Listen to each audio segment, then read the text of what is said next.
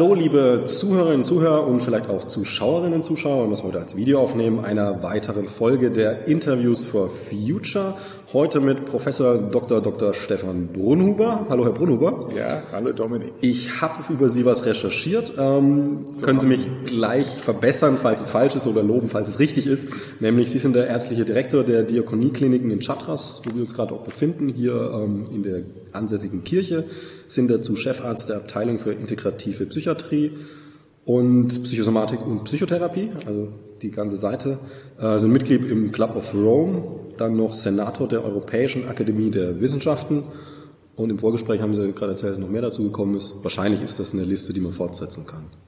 Ja, die ganzen äh, akademischen Titel sind eigentlich bei mir nicht libidinös besetzt, sondern mir geht es eher um die inhaltliche Auseinandersetzung, die zum einen natürlich hier an der Diakoniekliniken mit Medizin und der, der, Zukunft der Medizin sich beschäftigt und hier insbesondere mit der Zukunft der Psychiatrie. Und zum anderen über meinen Lehrstuhl an der Hochschule mit weiter der Zusammenhang von Nachhaltigkeit und hier im Speziellen der Zusammenhang von Nachhaltigkeiten und Finanzen. Also vor allem die inhaltliche Debatte und weniger die Titel. Okay, äh, Nachhaltigkeit ist ja schon interessant, weil von den Titeln her sind wir inhaltlich erstmal sehr weit weg vom Thema Klimawandel. Da hat man dann meistens eher Professoren zum Thema, ähm, was ich Gewässerkunde sitzen oder sowas. Mhm. Äh, wie ist denn bei Ihnen die Brücke? Also Sie engagieren sich für Klima, also für das Klima, für die Natur? Ich bin zum einen mal parteipolitisch engagiert mhm. als Mitglied der FDP, mhm. dort im, auch im Nationalen Wirtschaftsforum aktiv.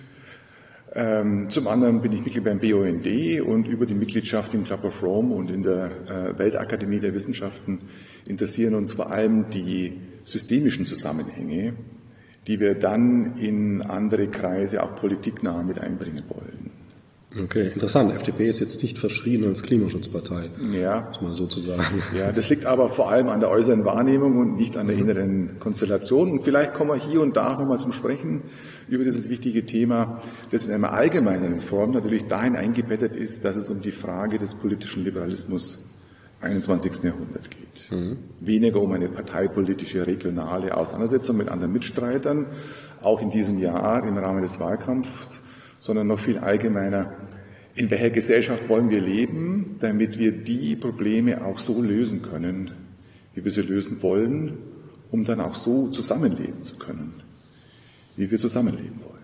Ähm, kommen wir erstmal zum ersten Block, also Transformation Wirtschaft, Gesellschaft, so diese Ecke. Okay. Ähm, da komme ich gleich mal mit einer Frage, die äh, interessant jemandem aus der FDP zu stellen, weil Außenwahrnehmung, wie so richtig sagen, ja, gemerkt, würde da eher konträr sein.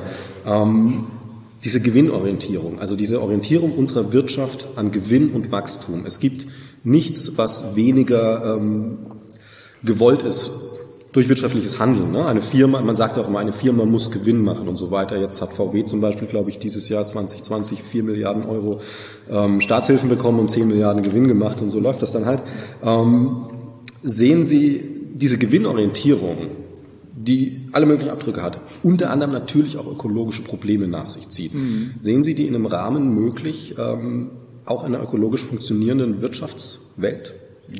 Komplexe Frage, die eigentlich, Dominik, genau in den Kern dessen hinein äh, geht, über das wir heute eigentlich äh, sprechen wollen. Ja, kann Kapitalismus Nachhaltigkeit? Kann Liberalismus Nachhaltigkeit? Kann Gewinnstreben Nachhaltigkeit? Oder benötigen wir ein anderes Gesellschaftsmodell jenseits dessen? Das ist im Grunde genommen die genau. Frage, äh, die Sie hier ansprechen. Lassen Sie mich jetzt, obwohl wir die Frage wahrscheinlich auf unterschiedlichen Ebenen immer wieder angehen werden, vielleicht zunächst einmal so antworten. Wir haben als Menschen unterschiedliche Möglichkeiten entwickelt, Entscheidungen zu treffen. Wir können sie administrativ treffen, staatlich, wir können sie militärisch treffen, wir können sie diplomatisch treffen, wir können sie ausdiskutieren, also deliberativ treffen, indem wir diskutieren und dann über das beste Argument dann eine Entscheidung treffen. Wir können sie technokratisch lösen, expertokratisch lösen, indem auch derjenige, der gerade am meisten Ahnung hat, sich durchsetzt und wir können sie über den Preismechanismus äh, lösen. Und der Preismechanismus sagt uns im Grunde genommen etwas aus über die Art und Weise, wie effizient Güter und Dienstleistungen in einer Gesellschaft verteilt, organisiert sind. Der Preismechanismus ist gewissermaßen die effizienteste Form, die uns etwas sagt über den Preis eines Guts oder einer Dienstleistung. Es sagt uns nichts über die Effektivität des Marktes aus, sondern eher über die Effizienz. Aber auch nicht über den Wert. Also wenn man sich nicht zwangsläufig über den Wert, nicht zwangsläufig über den Wert.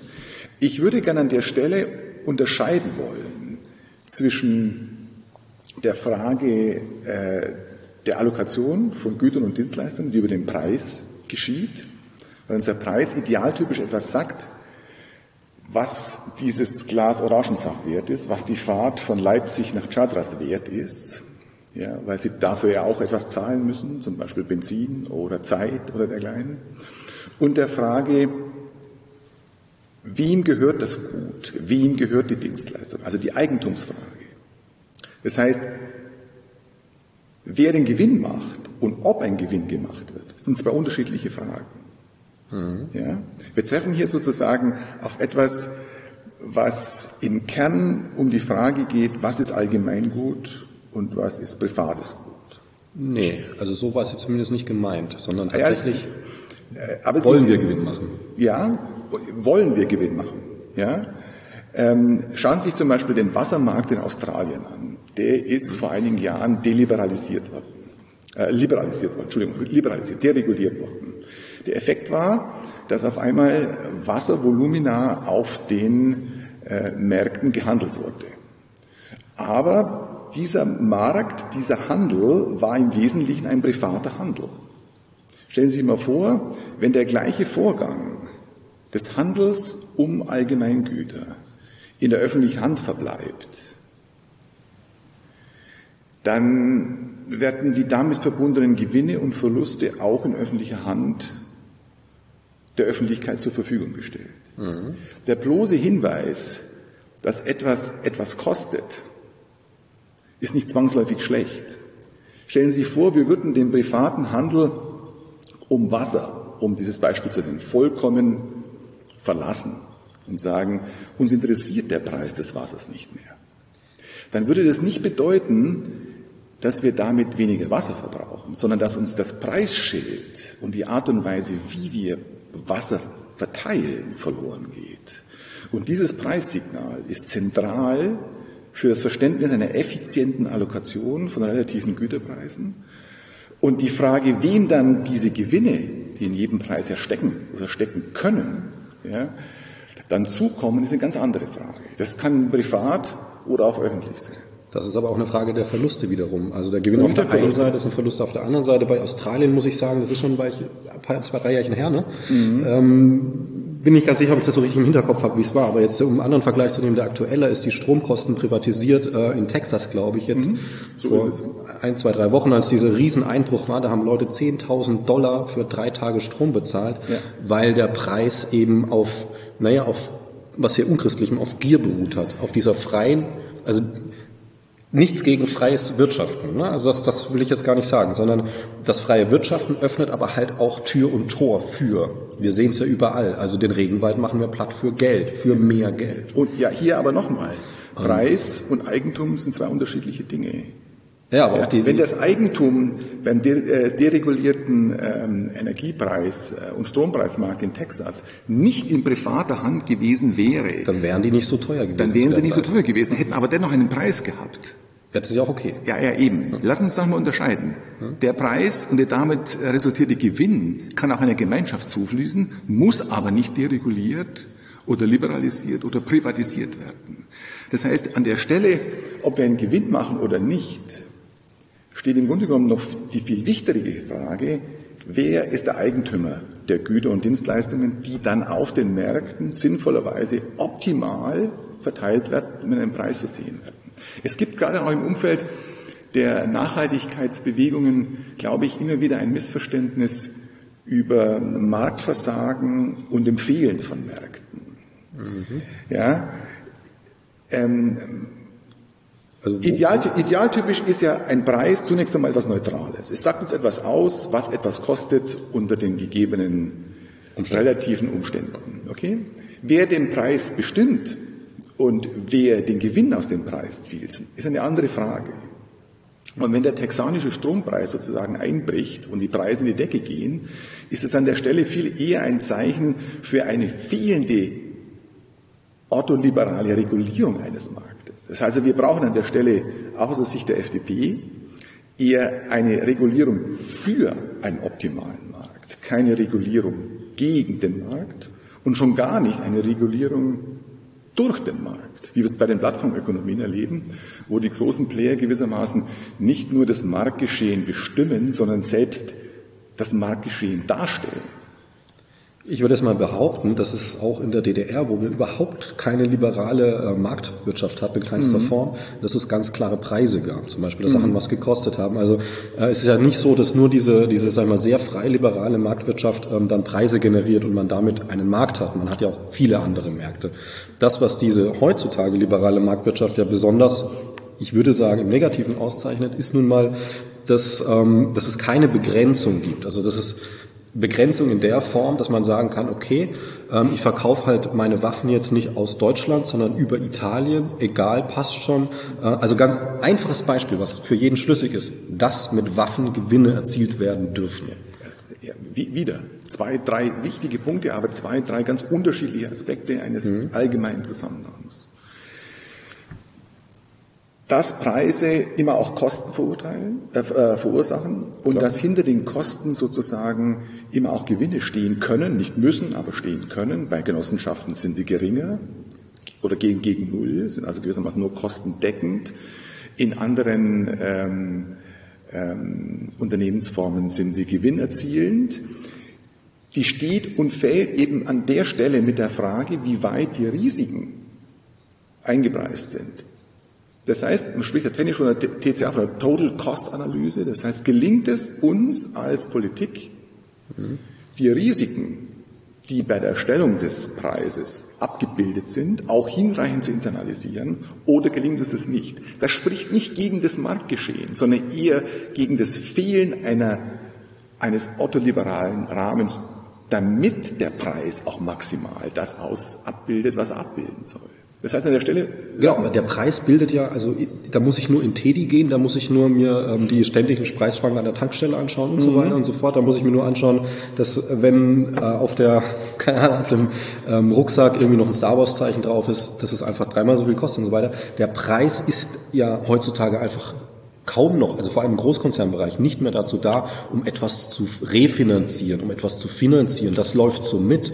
Aber wenn ich sage, äh, wenn ich sage mal 100 Prozent Gewinn habe und davon sind 30 Prozent Refinanzierung, der Rest ist Gewinn, das ist natürlich schön. Man will jetzt niemandem Gewinn streitig machen, solange es kein Schaden. Sind wir schon mal an dem Punkt einig, dass jeder, der unternehmisches Risiko auf sich nimmt und jeder, der bereit ist, ähm, initiativ zu werden, eigenverantwortlich initiativ zu werden, das auch unter der Maßgabe einer gewissen Gewinnorientierung, immer vorausgesetzt es sind ähm, äh, rechtlich relevante und äh, ethisch, moralisch richtige äh, Dienstleistungen und Güter, auch durchführen sollte.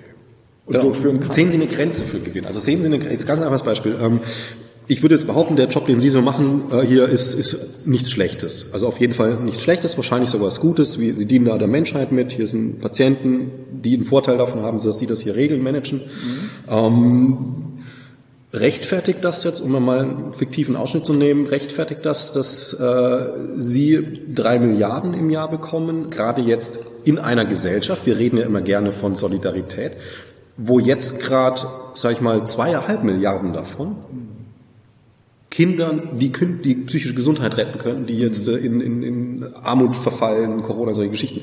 Also nichts gegen Gewinn, aber gibt es nicht eine Grenze, wo man sagt, okay, darf eine Gewinn ab diesem Maximum zieht auf der anderen Seite so viel raus, dass dann einfach, ja. dass es dann einfach nicht mehr in diesen Rahmen passt, wo man ja, sagt, weißt, das ist gut. Ja, weißt du, Dominik, wer soll das bestimmen? Friday for Future? Nö, Grünen, aber wer soll bestimmen, wer soll bestimmen, dass ich keine Waffe kaufen darf? Das ist ja auch bestimmt. Ja, weil, äh, ja das, Schaden das ist, das ist richtig. Und da, da, da entsteht ein wichtiger Punkt. Mhm. Äh, wenn wir davon ausgehen, dass Freiheit es nur geben kann, auch unternehmerische Freiheit, nur geben kann, wenn sie gekoppelt ist mit Verantwortung. Genau. Und wenn diese Koppelung uns gelingt, und die ist uns in der Diskussion der letzten 30 Jahre nicht immer deutlich genug gewesen, insbesondere in den Jahren nach 89, nach der Maueröffnung und nach dem Washington Konsens 92 folgende, war das Diktum des Liberalismus vor allem neoliberal. Das heißt komplette Deregulierung, komplette Privatisierung und gleichzeitig Externalisierung der damit verbundenen Risiken. Ja. Wir sind aber jetzt 30 Jahre weiter. Wir sprechen jetzt über eine Form des politischen Liberalismus, bei dem personale Freiheit, unternehmerische Freiheit, aber auch Freiheit von, von Gebietskörperschaften in ihren Entscheidungen immer auch mit Verantwortung gekoppelt sein muss. Und nur dann sprechen wir wirklich von Freiheit. Alles andere ist im Grunde genommen, ja, Freiheit ohne Verantwortung ist infantil. Genau. Und Verantwortung ohne Freiheit ist frustrierend, weil dann andere entscheiden, was ich zu machen habe. Und dennoch gilt es im Kern darum, dass der politische Liberalismus und auch der ökonomische Liberalismus richtig gedacht und richtig gemacht uns nicht nur einen qualitativen Mehrwert mit sich bringt, sondern auch einen quantitativen Mehrwert mit sich bringt, den wir für uns und für unsere Kinder für die Zukunft benötigen. Und das ist, hier im Kern geht es eben auch auch darum, dass vorausgesetzt, wir haben die Verantwortung, dass wir die Risiken einpreisen. Und wir haben die Rahmenbedingungen, dass die Risiken eingepreist werden, also Upstream und Downstream im Unternehmen beispielsweise. Also ich meine jetzt mit Einpreisen zum Beispiel, dass wir die, die äh, ökologischen Folgekosten in Die Folgekosten internalisieren oder die sozialen Folgekosten internalisieren. Das vorausgesetzt, mhm. ja, vorausgesetzt, weil wir, weil wir von Freiheit ähm, im 21. Jahrhundert als immer eine Freiheit in Verantwortung sprechen, nichts anderes. Wenn wir das tun, dann sind wir schon nah beieinander, weil wir dann dem Einzelnen auch die Freiheit geben, Risiken einzugehen, die er dann aber auch selber zu verantworten hat. Das heißt, wenn das Unternehmen gegen die Wand geht, dann ist zunächst einmal derjenige, der die Freiheit in Anspruch genommen hat, auch dafür selber verantwortlich. Das wird dann nicht komplex, wenn Sie von der individuellen Freiheit in die unternehmerische Freiheit mit internationaler Anbindung und die Freiheit der Länder und der Staaten und der Kontinente ausgehen. Und dennoch gilt es im Kern immer um die Frage, sind es Freiheitsgrade, die wir gegeneinander abwägen müssen? Ja? Oder sind es Dritte, die uns sagen, was wir zu tun? Genau, das ist nämlich das Ding. Also da finde ich, äh, Herr Rademacher, der sehr viel Schlaues sagt, hat, sagt mhm. eine Sache, da tue ich so ein bisschen den Kopf schütteln, nämlich ja. ähm, der Wunsch, dass äh, die Superreichen freiwillig viel Geld geben, um die Gesellschaft aus einer ökologischen Krise zu ziehen. Ja. Man hat es jetzt, äh, ähm, also geschichtlich fällt mir eigentlich gar kein Beispiel ein, wo das mal passiert wäre. Mhm. Und jetzt haben wir ein geschichtliches Beispiel, in dem wir gerade drinstecken, ähm, die Corona-Krise, die auch eine große Wirtschaftskrise ist, wird auch viel Geld gebraucht und was passiert? Die Reichen werden reicher. Ähm, wenn Sie jetzt sagen Verantwortung, also zum Beispiel unternehmerischer Gewinn auch an der Verantwortung, nehmen wir Amazon, soll unternehmerischen Gewinn machen, alles gut, aber dann auch Verantwortung übernehmen und sagen, okay, haben jetzt irgendwie 30 Milliarden Gewinn durch Corona-Krise gemacht, sollen sie aber 20 Milliarden davon einfach an, an die Ärmsten abgeben, in dem Land, in dem sie leben, an immer noch 10 Milliarden Gewinn. Ähm, ja, ich würde an das Thema anders herangehen.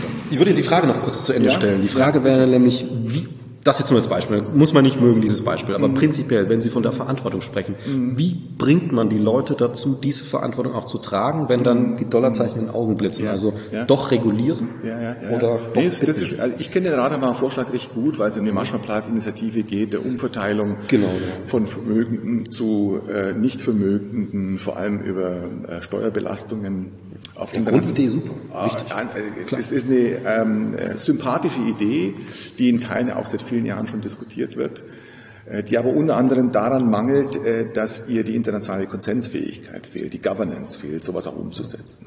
Aber dazu, dazu später.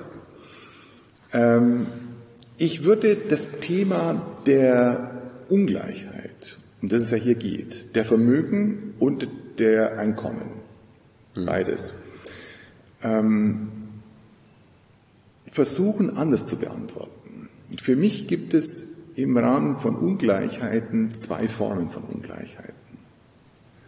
Nämlich eine, die passiert am oder unterhalb des Existenzminimums, also die ganze Debatte um Basic Needs. Und wir können als Gesellschaft dann entscheiden, was ist ein Basic Need und was nicht. Manchmal gehört das Kinoticket dazu und manchmal der Kindergartenbesuch und manchmal ähm, äh, der Krankenschutz, machen wir das freie Studieren und beim Mann eben nicht. Aber Basic Needs, da gibt es einen hohen Konsens. Ja, Bedürfnisseitspyramide kann man es mal ganz grob Ja, ansetzen. ja, wir können sagen, Zum Beispiel. Ungleichheiten am und unterhalb des Basic Needs sind für, für mich als Liberalen und sage ich mal Vertreter einer offenen Gesellschaft, zu der ich mich auch immer wieder geäußert habe, inakzeptabel. Inakzeptabel. Das heißt, als Gesellschaft werden wir alles daran setzen müssen, dass wir die Ungleichheiten nach unten als Boden, wenn du so willst, nicht zulassen dürfen. Gleichwohl gibt es jetzt beide Formen von Ungleichheit, nämlich die oberhalb der Basic Needs. Ja? Das heißt, die Ungleichheit, die entsteht, dass Einzelne den Anspruch haben, ihren Freiheitsgraden nachzugehen, unternehmerisch oder privat oder persönlich, um ihr eigenes Leben leben zu können. Und da gibt es die Grenze, die ist dann oben, um in diesem Bild zu bleiben, nur darin, dass es ökologische und planetarische Grenzen gibt, die wir einhalten müssen. Und Soziale natürlich. Nee, die sozialen eben nach unten. Nee, nee, also wenn man sagt, ich will jetzt groß Geld machen mit Waffenverkauf zum Beispiel. Ja, ne? ja aber, dann, dann, zählen wir da mal mit rein. Dann, dann, dann entsteht hier die, äh, die ja bei, bei Landminen und so weiter. Gibt, es gibt die- gewissermaßen eine negative Banlist von Dingen, wo wir als Gesellschaft einen hohen Konsens haben, dass wir sie nicht brauchen und nicht wollen. Ja? Und es gibt Basic Needs, die wir nicht unterschreiten sollten. Und dafür gibt es ja auch Konzepte im politischen Liberalismus seit den 60er aber- Jahren. Da, gab- genau. Da gab es die, die Grünen noch gar nicht. Ja, als es zum Beispiel um die Frage des garantierten Mindesteinkommens gab. Ja, aber das ist ja lustig. Konzepte kann jede Partei schon, sag mal, bis ins Jahre Null rausziehen, was sie schon alles hatten. Und ähm, trotzdem geht die Schere seit Urzeiten immer weiter auseinander. Und ähm, letztlich, also da brauchen wir uns jetzt nicht viel vormachen, letztlich auch politisch durchaus gewollt. Einzelinteressen, die aber sehr viele sind. Also Ich glaub, man, man muss ja nur diese Maskennummer anschauen. CDU, da kommt der eine nach dem anderen hoch, der sich da mal hart bereichert hat auf Kosten. Permanent überall. Also Ja, ja. Also äh, so, das sind persönliche Verfehlungen von Menschen, die eigentlich im Umgang mit Geld oder auch im Umgang mit, mit Verantwortung überfordert sind. ich würde es nicht so nett bezeichnen, weil überfordert ist ein kleines Kind damit, dass es den ganzen Tag stramm stehen muss. Ja, ja, da gebe ich dir recht. Vielleicht ist es mehr als überfordert, aber eine Fehlbesetzung. Definitiv. Okay? Was aber nicht, nochmal, dass es die im Einzelnen gibt, ist unstri- unstrittig und dennoch gilt, es gibt einen Unterschied zwischen exorbitanten Vermögen nach oben, die planetarisch eingehegt sind, immer vorausgesetzt, und strafrechtlich nicht relevant sind, und Wirecard? ja, aber es gibt auch Menschen, die exorbitant viel Vermögen rechtens erwirtschaften. Fair. Klar. Und ich möchte in einer Gesellschaft leben, vielleicht möchten Sie in einer anderen leben, aber ich möchte in einer Gesellschaft leben, bei der ich nach unten die Absicherung habe. Genau, und das Moment, funktioniert. und nach oben aber, nach oben aber so nicht. Das heißt, ich möchte für mich den Anspruch haben, dass ich selber entscheiden kann, wo und wie ich mich entwickeln kann und wo und wie ich Gewinne machen kann, wo und wie ich Verluste auch realisieren muss und dafür Verantwortung tragen muss. Ja, aber da kommen wir Oberhalb eines Basic Needs Da Konzepts. kommt auch ein ganz, ganz klares Prinzip, also eine einfache Sache, es ist eine begrenzte Welt. Und wenn ich in einer begrenzten Welt, dann haben zwei Menschen dort auf dieser Welt. Ähm, und der eine will nach oben wachsen, so viel er möchte, ab einem gewissen Punkt. Also wenn er zum Beispiel sagt, ich möchte noch einen Apfel, noch einen Apfel, noch einen Apfel, hat jetzt 10 Milliarden Äpfel, es gibt aber nur 10,1 Milliarden Äpfel. Er sagt, ich möchte noch einen 11 Milliarden Apfel, kommen wir irgendwann am Punkt, wo sein Wachsen einen Impact auf den Armen hat, auf das untere, nämlich das kriegt der dann gar keinen Apfel mehr. Ja, und das- und dann müssen wir ja oben begrenzen, damit das nicht passiert. Also die Begrenzung soll ja nicht sein, irgendwie nur ein Auto oder so ein Quatsch. Ne? Das, darum geht's ja nicht. Sondern jetzt, ähm, also ich rede schon von Hochbeträgen. Dominik ist Aber- an dem Punkt schon, schon beieinander. Solidarität nach unten, aber Freiheitsgrade nach oben. Genau, da wäre jetzt die einfache Frage, soll man damit diese Freiheitsgrade nach oben nicht die Solidarität da unten kaputt machen, dadurch, dass sie zu viel wegnehmen, was da unten gebraucht wird, Schokobrunnenprinzip und so.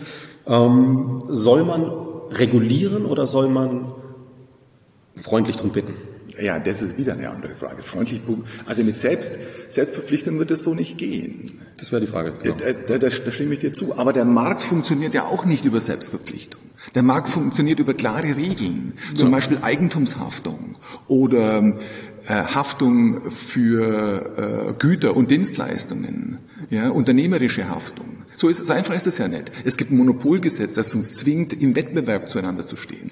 Was nicht heißt, dass wir gegenwärtig im, etwa im Umfeld der Plattformökonomien gerade keinen hinreinen Wettbewerb haben, sondern eher ein Oligopol haben mit hohen Preisen und niedriger Qualität, spricht aber nicht gegen den Markt, sondern eher für die Regulierung des Marktes, damit auch wirklich die Preise sind. Okay, ja, muss ich mal sehen. Ja, ja aber das, das ist ein wichtiger Punkt, den manche auch im linken parteipolitischen Spektrum nicht richtig verstanden haben. Ich muss es so, so radikal sagen. Der Preis ist ein idealtypisch, hm. ja, nicht im Oligopol und nicht unter komplett deregulierten äh, Rahmenbedingungen, weil unter komplett deregulierten Rahmenbedingungen. Haben wir eine Anarchie? In welcher Form? Ja, dann haben wir vor allem äh, die Verhältnisse wie in Texas, dass dann der Staat wiederum einspringen muss. Ja. In sehr vielen Ländern. Ja, also in, das, in vielen Ländern. Ja Texas 1 und Aber der spricht nicht gegen, den, gegen die Preisbildung. Denn es ist, es ist äh, naiv zu glauben, wir nehmen jetzt den Preis weg und schaffen den Wettbewerbsmarkt ab, schaffen die Gewinne ab, schaffen den Kapitalismus ab. Und wer macht dann die Arbeit? Das Eine heißt, Behörde? Das, nee. nee, nee, das heißt aber, der einzig funktionierende äh, freiheitliche äh, Wirtschaftskonzept, was Sie sich so vorstellen können, ist Kapitalismus. Ja, ein ortholiberal.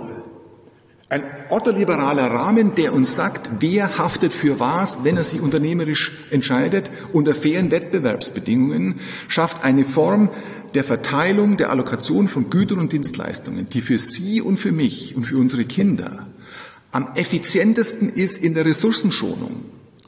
Planwirtschaftliche Modelle haben ja gerade an der Stelle versagt. Wir, wer, wer sagt uns denn, wie also hoch der wirkliche Preis sagen muss? Und Ressourcen schonen, das ist ja auch eine reine Versagensgeschichte. Also wir machen gerade mit Kapitalismus die Ressourcen weg, die wir auf einem Planeten haben. Ähm, um das vielleicht in diesem Themenblock mal abzuschließen, noch mal eine Frage zu formulieren. Ich gehe das, ich gehe das so nicht mit, Dominik. Also Sie würden jetzt nicht sagen, dass unsere Wirtschaften, die letzten, unser westlich dominiertes, freies Wirtschaften die letzten 50 Jahre, meinetwegen 60 Jahre äh, dafür gesorgt hat, ich meine jetzt nicht nur auf Deutschland, sondern auf die Welt, mhm. dass wir ökologisch an diesem Punkt stehen. Stichwort Shell-Studie zum Beispiel. Okay. Gegenargument. Gegenargument. Okay. Ja. Erstens, auf einer allgemeinen Ebene, die Alternative zum Markt war der Plan. Das hat man nee. ganz. Kreislaufwirtschaft wäre die nächste Alternative. Ja. Ähm, reden wir gleich. Lokalwirtschaft. Reden, reden wir gleich. Es gibt vieles. Ja, ja. Kreislaufwirtschaft ist was für Philosophen, mhm. ja. Real, realwirtschaftlich in Einzelfällen machbar, wird uns aber noch mindestens 20, 30 Jahre beschäftigen, um da überhaupt einen Loop hinzubekommen. Ja, Regionalwirtschaften in Einzelfällen sprechen wir nachher mal separat. Wichtiger Punkt. Funktioniert aber auch letztlich über Preisbildungen in der einen oder anderen Stelle. Ja, da sagt ja niemand was gegen. Ja, vorher warst du noch ganz klar gegen den Preis nee. und damit auch gegen den Gewinn. Nee, ich, frag, ich habe nur gefragt. Also ich ah, bin nur gefragt. Also, dann, ist, dann, dann, dann ist gut. Also halten wir fest. Halten wir fest. Ja. Ähm, der Markt verteilt effizienter als alles andere. Also, also eine Behörde. Richtig, und das so. ist ja unser Problem. So. Er nee, greift nee, effizienter. Moment, Moment, Moment, er, Moment. Er verteilt am effizientesten. Effizienter wie andere Mechanismen. Völlig richtig. So, ob der Markt jetzt global ist oder regional oder lokal, ist noch eine andere Frage. Und dennoch ist es der Markt, der uns Güter und Dienstleistungen am besten alloziert. Erst, Moment, Moment, Moment. Ich höre zu. Zweitens, Jetzt die Frage, die letzten 50 Jahre haben wir unseren Planeten ruiniert. Ich weiß, dass ich mir jetzt keine Freunde mache. Aber das muss man aushalten, auch in der Minderheitenposition. Ich habe mir die Longitudinalzahlen vom MIT angeguckt. Der letzten 50 Jahre. Das sind die besten, robustesten Zahlenwerke zur Frage der Ressourcenentkopplung von Wirtschaftswachstum und Ressourcen. Longitudinaldaten über einen Zeitraum von 50 Jahren. Ein Zeitraum, den du jetzt ansprichst. Mhm. Und die Frage, die sich ja hier in der Diskussion immer wieder ergibt, ist die Frage, haben wir nur eine relative Entkopplung oder eine, eine absolute Entkopplung? Ja? Wir können sicher sagen, dass wir in einzelnen Volkswirtschaften, nee, dass wir global sogar eine relative Entkopplung haben. Das heißt, relativ pro Wertschöpfungseinheit wird weniger an Ressourcen benötigt. Darf ich mal das Argument zu Ende? Kann, ja, bitte. Relativ. Relativ. Wir wachsen aber weiter in zwei bis drei Prozent. Das heißt, in absoluten Größen verbrauchen wir weltweit seit mehreren Jahrzehnten mehr, als uns die planetarischen Grenzen vorgeben würden, dass wir verbrauchen dürfen. Genau. Und, Und warum tun wir das? Moment, lass mir das Argument noch zu Ende sagen, man kann es nämlich gleich kritisch angehen. Und wenn du jetzt die Zahlen anguckst für OECD-Länder und hier vor allem für die Vereinigten Staaten, MIT-Daten sind nicht deine Daten und nicht meine Daten. Gegen die Daten. Sondern Rohdaten. Dann findet seit den 70er Jahren etwas statt. Und zwar nicht nur, was die Produktion von Gütern und Dienstleistungen in den Vereinigten Staaten anbelangt, sondern auch was den Konsum von Gütern und Dienstleistungen mit all seinen Import, importierten Wertschöpfungsketten stattfindet, dass es zu einer absoluten Entkopplung kommt. Warum ist es so? Warum ist das allgemeine Narrativ, wir entkoppeln nicht relativ? Wir entkoppeln nur relativ, aber nicht absolut. Und warum sind die Zahlen andere? Und das Interessante ist, ich glaube die Geschichte, die ich da immer wieder höre, von der fehlenden absoluten Entkopplung nicht. Und zwar vor allem nicht für Industrieländer. Und schon gar nicht für die Zahlen der Vereinigten Staaten, die ja alles andere als nachhaltig. Also nur um uns nochmal zu verstehen, der Gewinn, mhm. den ich als Zementindustrie mache, ist komplett entkoppelt von den Ressourcen, die ich dafür benutze. Relativ ja. Oh, relativ. Und das ja. ist ja der entscheidende Punkt. für, für die US-amerikanische Wirtschaft. Und jetzt kommt mhm. der, das Thema ist, das, das Thema ist an der Stelle so komplex, nee, kompliziert, dass häufige Formate in der Diskussion um dieses Thema dann an der Stelle aussteigen. Der Punkt ist, für die Volkswirtschaft der Vereinigten Staaten oder auch für OECD-Länder vorrangig in Europa, aber nicht global. Das heißt, wir haben beispielsweise in China und Indien oder auch auf weiten Strecken in afrikanischen, südamerikanischen Ländern noch nicht diese Effizienzsteigerungen und nur nicht die Regulatorik, die es uns erlaubt, mit weniger oder gleichbleibenden Ressourcen absolut dennoch Gewinne zu erzielen und damit Wohlstand zu stellen. Das ist der Punkt. Ähm, die Frage ging ja um die Ressourcen und nicht um die Gewinne. Und mhm. ich finde, dass Sie gerade ausgestiegen sind aus der Debatte, indem okay. Sie die ganze Zeit die, die Veränderung der Relation zwischen Ressourcenverbrauch und Gewinnen, ähm, die ja so sein mag, aber es ändert nichts. Also ganz einfaches Beispiel. Mhm. Äh, ich habe vor 50 Jahren eine Tonne Zement produziert und damit 100% Gewinn gehabt. Und jetzt ja. produziere ich zwei Tonnen Zement und habe aber 800% Gewinn. Dann ist es relativ entkoppelt. Oder 18.000%. Egal. Trotzdem habe ich mehr, nee, der Punkt, mehr Ressourcen. Mein Argument ist ein anderes. Ich, ich also, habe hab keine Tonne Zement mehr, sondern ich kann mehr Gewinn machen mit 900. Kilogramm. Ja, ja, aber das, der Punkt bleibt ja der, egal ob Sie damit mehr Gewinn, weniger Gewinn, Verlust, Gewinn, völlig egal. Der Punkt bleibt, was holen wir physisch aus der Erde raus, welchen Müll werfen wir physisch wieder in die Erde, welches hm. CO2 und da ist es dem, da ist es nun mal der, der, der Energiestrahlung der Sonne, die dann von der Erde reflektiert wird und nicht mehr raus kann, weil da ein CO2-Molekül ist. Der ist den allen, ist es völlig egal, ob irgendjemand über dieses CO2-Molekül 0, minus 3, 35 Millionen Prozent oder welchen Gewinn auch immer gemacht hat. Ich möchte symbolisch und eine Zahl nennen. 0,000001. Mhm. Nur als, als symbolische Zahl. Ist okay. jetzt welche Zahl? Eine Zahl, das ist in Prozent der Anteil der Erdkruste, die wir kennen und die wir für unsere Ressourcen benötigen, um Wohlstand zu generieren. In der dritten Welt wie auch in OECD-Ländern. Und aus diesen 0,00001 Prozent extrahieren wir grob 90 Gigatonnen im Jahr an Ressourcen. Das ist der Footprint-Argument. Ich gehe das Argument, das ich verstehe, nicht ganz mit. Mhm. Statistisch auch nicht. Ja? Ich glaube nicht, dass uns diese Betrachtungsweise im Umgang mit den Auseinandersetzungen, vor denen wir jetzt stehen, an der Stelle wirklich weiterhilft. Und ich sage auch warum. Im Grunde genommen geht es ja bei dem, was Sie jetzt sagen, darum, dass wir früher oder später in ein ja, endlose Welt ist es nicht. Nee, nee, nee, nee, Wir kommen an, den, an die Grenzen ja. irgendwann. Ja. ja. Das ist klar. Das kommen ist, nicht unstrittig. Aber der Reflex ist die Growth. Der Reflex ist Haircut. Der Reflex ist das, was Nico Pech ähm, ähm, institutionell voraussetzungsloses Nichtwollen bezeichnet. Also, okay. ja, name it, ist egal. Also ein Vorgang, wo wir mit einem komplexen globalen Ereignis konfrontiert sind. Und was machen wir? Das erste ist, wir machen mal Pause. Wir halten an und sagen, so können wir nicht weitermachen. Und das Beste ist, wir machen mal einen Haircut. Wir waren stehen geblieben in der Frage, wie gelingt uns Anpassung? Mhm. Wie gelingt uns Anpassung an einen komplexen, ein komplexes systemisches Ereignis? Ob wir jetzt das Covid nennen, übrigens, Pandemien im Allgemeinen, ob wir das Biodiversitätsverlust nennen oder ob wir es globale Erwärmung nennen, ist eigentlich an der Stelle egal, weil es sich um eine komplexe Trippelkrise handelt, die wieder, wieder komplex kausal miteinander äh, äh verwoben ist. Nennen wir es einen asymmetrischen Schock. Hm. Ja, okay? Das heißt, ein Ereignis, das auf uns hereintrifft, im Gegensatz zur 2008-Krise, die war ein endogener Bankenschock. Nennen wir es einen externen Schock. Okay? Der trifft uns jetzt. Und ich habe mir die Mühe gemacht, an der Stelle mal zu fragen, wie sind Menschen prähistorisch mit externen Schocks umgegangen? Unser Gehirn ist ähnlich ausgebildet wie vor 10, 15, 20.000 Jahren. Unsere Kultur nicht, aber... Darum sage ich ja unser Gehirn. Moment, ich komme gleich darauf zu sprechen. Als vor 50.000 Jahren, Dominik, die Menschen die Nadel erfunden haben, mhm. okay, war das die Voraussetzung, dass es ihnen möglich war, Pelze zu nähen und mit den Pelzen geografisches neues Territorium ähm, bewohnen konnten, neue Lebensformen entwickeln konnten, beispielsweise über Alaska, dann nach Amerika wandern konnten, einfach ein neues, anderes Leben leben konnten.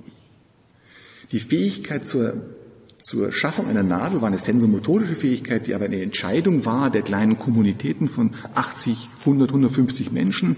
Sagen wir, wir können das jetzt, wir machen das jetzt, hat aber automatisch bedeutet, dass sie für einen Augenblick jetzt einmal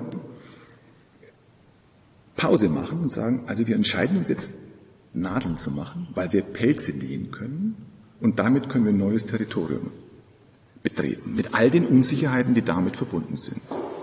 Und das, was damals bei der Nadel vor 50.000 Jahren passiert ist, ist für mich etwas, was heute mit der Nachhaltigkeitsdebatte passiert. Wir machen jetzt zunächst einmal eine Pause und schauen uns an, was sind diese asymmetrischen Schocks und wie, ähm, was machen die mit uns? Und das ist genau das starke Argument der Post-Growth-Bewegung, dass sie sagt, halt mal, so können wir nicht weitermachen. So geht's nicht. So verstehe ich es jetzt. Also, Moment, so geht's nicht. Also jetzt erstmal Pause, jetzt erstmal Freeze. So nicht. Und auf einmal entsteht aber eine zweite Komponente. Es sind fünf übrigens, mhm. die in diese Kunst der Transformation, wie ich sie verstehe, hineingehören. Der zweite Aspekt ist, dass wir auf einmal sehen, dass wir priorisieren müssen. Was ist wichtig, was ist unwichtig? Wo entstehen sogenannte Opportunitätskosten? Wenn wir nur alles nach unten fahren, entstehen uns auf anderen Teilen der Welt 100 Millionen ähm, Hungertote zusätzlich oder mehrere Millionen Malaria-Verstorbene, weil wir die Wertschöpfungsketten nicht mehr bedienen können. Also einfach nur linear mal überall weniger und dann schauen wir mal, wie sich das so entwickelt.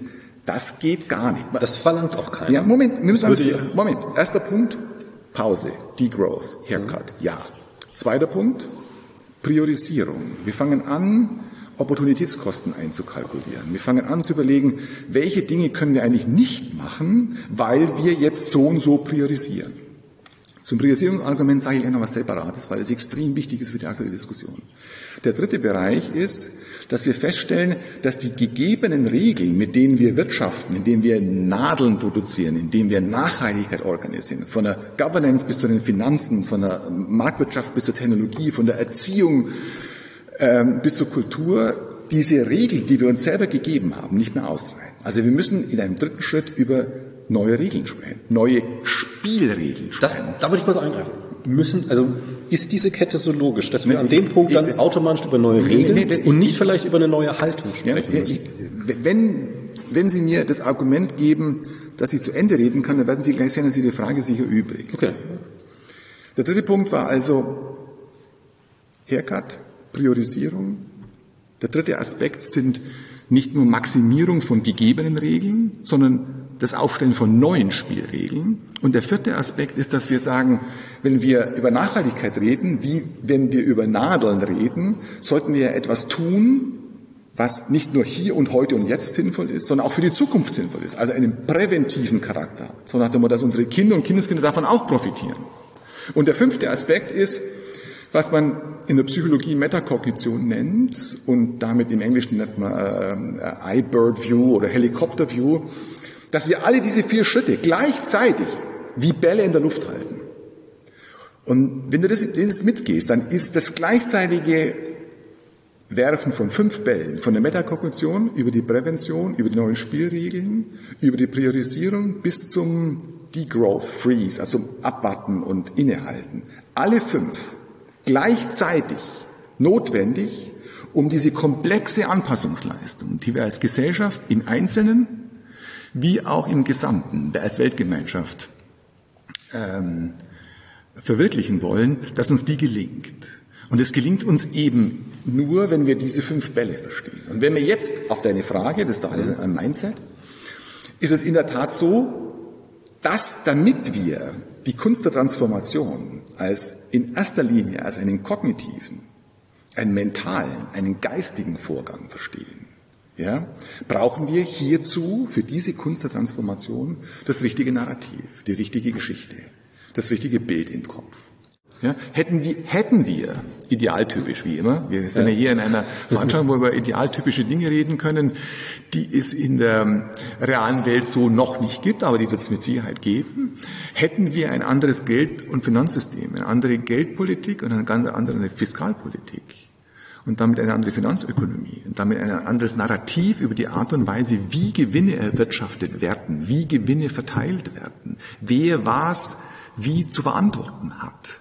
Würde das nie alles, alles nicht gegen den kapitalistischen Mehrwert sprechen, alles nicht gegen Wettbewerb, fairen Wettbewerb und alles nicht gegen Gewinne sprechen, sondern über ein anderes Narrativ, das eine andere Form des Wirtschaftens zulässt. Und dann sind wir wieder bei den fünf Bällen, die wir in der Luft halten, bei dem Punkt, wo wir neben dem Haircut und der Priorisierung auf einmal darüber nachdenken müssen. Wir brauchen eigentlich und vor allem für die Nachhaltigkeitsdebatte im Umfeld des Geld- und Finanzsystems andere Anreizstrukturen, die es uns ermöglichen, an diese komplexe Anpassungsleistung, die uns bevorsteht, anknüpfen zu können und sie auch erfolgreich ähm, äh, bewerkstelligen zu können. Wenn, wenn ich an der Stelle vielleicht noch einen Punkt sagen könnte, der auch im Umfeld von Friday for Futures und Science for Futures äh, nicht unwichtig ist, ähm, ist die Frage der Priorisierung und Klimawandel. Also große Teile äh, der Bewegung stellen ja die Frage des Klimawandels an, erst, an die erste Stelle und sagen, alles andere ist dem nachgeordnet. Deswegen gibt es diese Bewegung. Genau. Deshalb gibt es diese Bewegung. Und das hat natürlich strategisch den Vorteil, dass man ein Thema herausgreift und sagt, das besetzen wir und alle anderen Themen sind nachgeordnet. Moment, du kannst mich gleich kritisieren. Jetzt habe ich mir angeguckt, wie das so weltweit ist. Und ich habe mir die Panels angeguckt, der UN beispielsweise. Die UN hat acht bis elf Millionen Menschen befragt, hat ihr die Frage gestellt, repräsentativ für die Weltbevölkerung, was sind die wichtigsten 15 bis 17 Ziele in ihrem Leben, bevölkerungsstatistisch? Die Leute gefragt. Was glauben Sie, was die fünf wichtigsten Punkte sind? Ich nenne sie Ihnen. Job, keine Korruption, mein Kind geht in den Kindergarten, ich habe Zugang äh, zum Arbeitsmarkt und Zugang zum, Entschuldigung, äh, Zugang zum Gesundheitsmarkt und habe ein Dach über dem Kopf und genügend zum Essen. Wissen Sie, ja, Moment, wissen Sie, was der Platz 16 ist? Klima dann vielleicht? Äh, Internet, mhm. Platz 17, mhm. Klima. Okay. So, jetzt sind wir schon bei dem Punkt. Warum, warum, ah, nee, welche Bedeutung hätte es für unsere Bewegung, der ich ja nahe stehe, mhm. Friday for Futures, diese globale Priorisierung stärker mit an Bord zu nehmen? Denn neben der Frage der Priorisierung geht es auch um die Frage von Opportunitätskosten und Proportionen, also um die Frage, ähm, wo wird denn das größte Leid, wo wird denn, werden die größten Kosten, wo werden die größten Gelegenheiten nicht realisiert, wo entstehen die größten Lücken? 150 Menschen sterben grob die letzten 10, 20 Jahre pro Jahr am Klimawandel. Das ist eine falsche Zahl, definitiv. Also, das, also ich habe ich hab, ich hab die Zahl. Also vielleicht auf, auf Deutschland. Nein, nein, nein, nein, nein, nein. Es, es, wenn du, wenn du, wenn, es gibt verschiedene Kennzahlen. Du kannst die Darlehen verwenden, du kannst Todeszahlen, Letalitätszahlen nehmen. Ja. Nehmen wir mal, greifen wir mal eine raus, nämlich die Todeszahlen unmittelbar. Wir sterben 1,8 Milliarden, äh, Millionen Menschen an ähm, Unterernährung jedes Jahr. 1,2 an Bleivergiftung.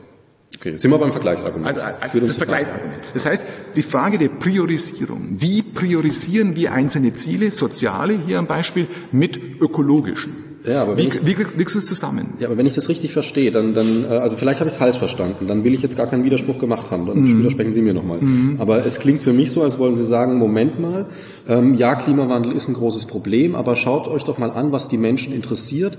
Die interessiert andere Sachen auch. Wir müssen den Klimawandel vielleicht mal, das Problem vielleicht mal auf Platz zwei oder drei schieben. Und ähm, nee. wie? Nee. Okay. Weil mein Argument ist, all diese Sachen, die Sie aufgezählt haben, mit Haus haben, mein Kind geht in die Schule, Zugang zum Gesundheitsmarkt und so weiter und so fort, mhm.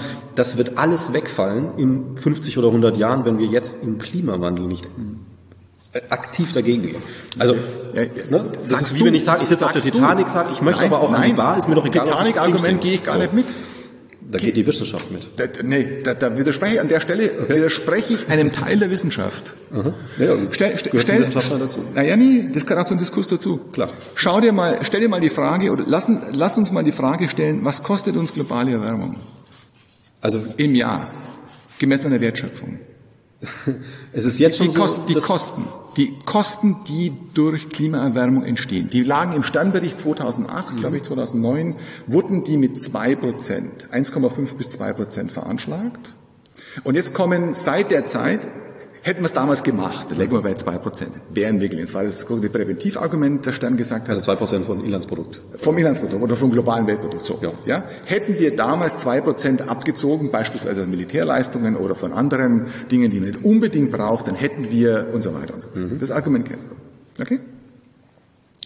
Es gibt unzählige Modellierungen. IPCC, UN-Mosaik, Stanford-Modellierungen ähm, zahlreiche andere Modelle, die die Frage stellen, welche Kosten entstehen die nächsten Jahre mit all den Unsicherheiten, die jede Modellierung ihr habt. Natürlich. Die sind okay, die hast du genauso wie ich, wie diejenigen, die sie machen. Aber was heißt die nächsten Jahre? Die nächsten fünf Jahre? Sind nee, ich, spreche, ich spreche nicht von den nächsten, ich spreche von, ich, ich spreche von dem Jahr 2050 bis 2070. Mhm. Ja? Letzte Woche, letzte Woche, British Climate Committee, mhm. kommen zu dem Ergebnis, dass unter Betrachtung des Klimawandels, also nur des Klimawandels, nicht der assoziierten Dinge wie Biodiversitätsverlust oder sozialen Effekten, die, die ja. Kosten ja. nicht gestiegen, sondern verringert werden. Und zwar deshalb, weil das allgemeine Wirtschaftswachstum, insbesondere unter Berücksichtigung der technologischen Know-how, den die letzten 15 Jahre ja implementieren, dazu führt, dass wir bis ins Jahr 2050 bis 2070 ja, kumulativ nur noch 0,5 bis 0,7 Prozent des Wirtschaftswachstums benötigen würden, um Klimawandel, insbesondere Erneuerbare, umzusetzen. Ja, Moment, Moment, Moment. Nur die 0,5 bis 0,7, die bräuchten wir.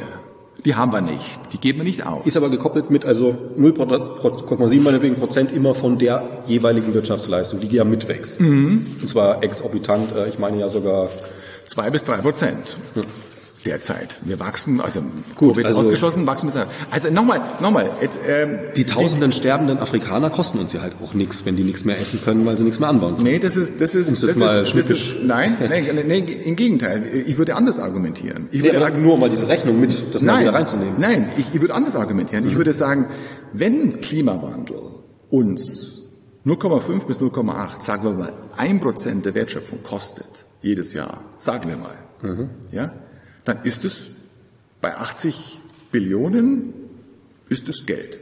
Genau. Das Und Moment, Moment. Und das ist viel Geld. Aber, Herrschaften, das ist nicht das Ende der Welt. Und es Nee, es ist für mich, Entschuldigung, äh, ist es nicht der Ende der Welt. Und dies, dieses eine Prozent und diese 1,5 Prozent, die werden wir durch eine Anpassung des Geld- und Finanzsystems auch hinbringen. Und zwar dann, wenn es uns gelingt, unternehmerische Leistung auch dort zu honorieren, wo sie wirklich in diese Richtung geht und Risiken so zu hatchen oder einzupreisen, dass all das verantwortlich passiert. Aus dem dann, aus diesem, aus diesem Faktum von 0,5 bis 1 Prozent, das kann man beschreiben, dass es 1,2 sind, wenn es noch 1,5, sagen wir sogar, es wären sogar 2 Prozent. Das ist das Doppelte von dem, was es angenommen wird. Was übrigens immer noch ein Drittel von dem ist, was wir in Militärausgaben haben. Ja? Ja, ja, ja, ja, ja. Moment, ja. Moment, weil das, weil, es, weil es nur 1,5 Prozent sind. Hm.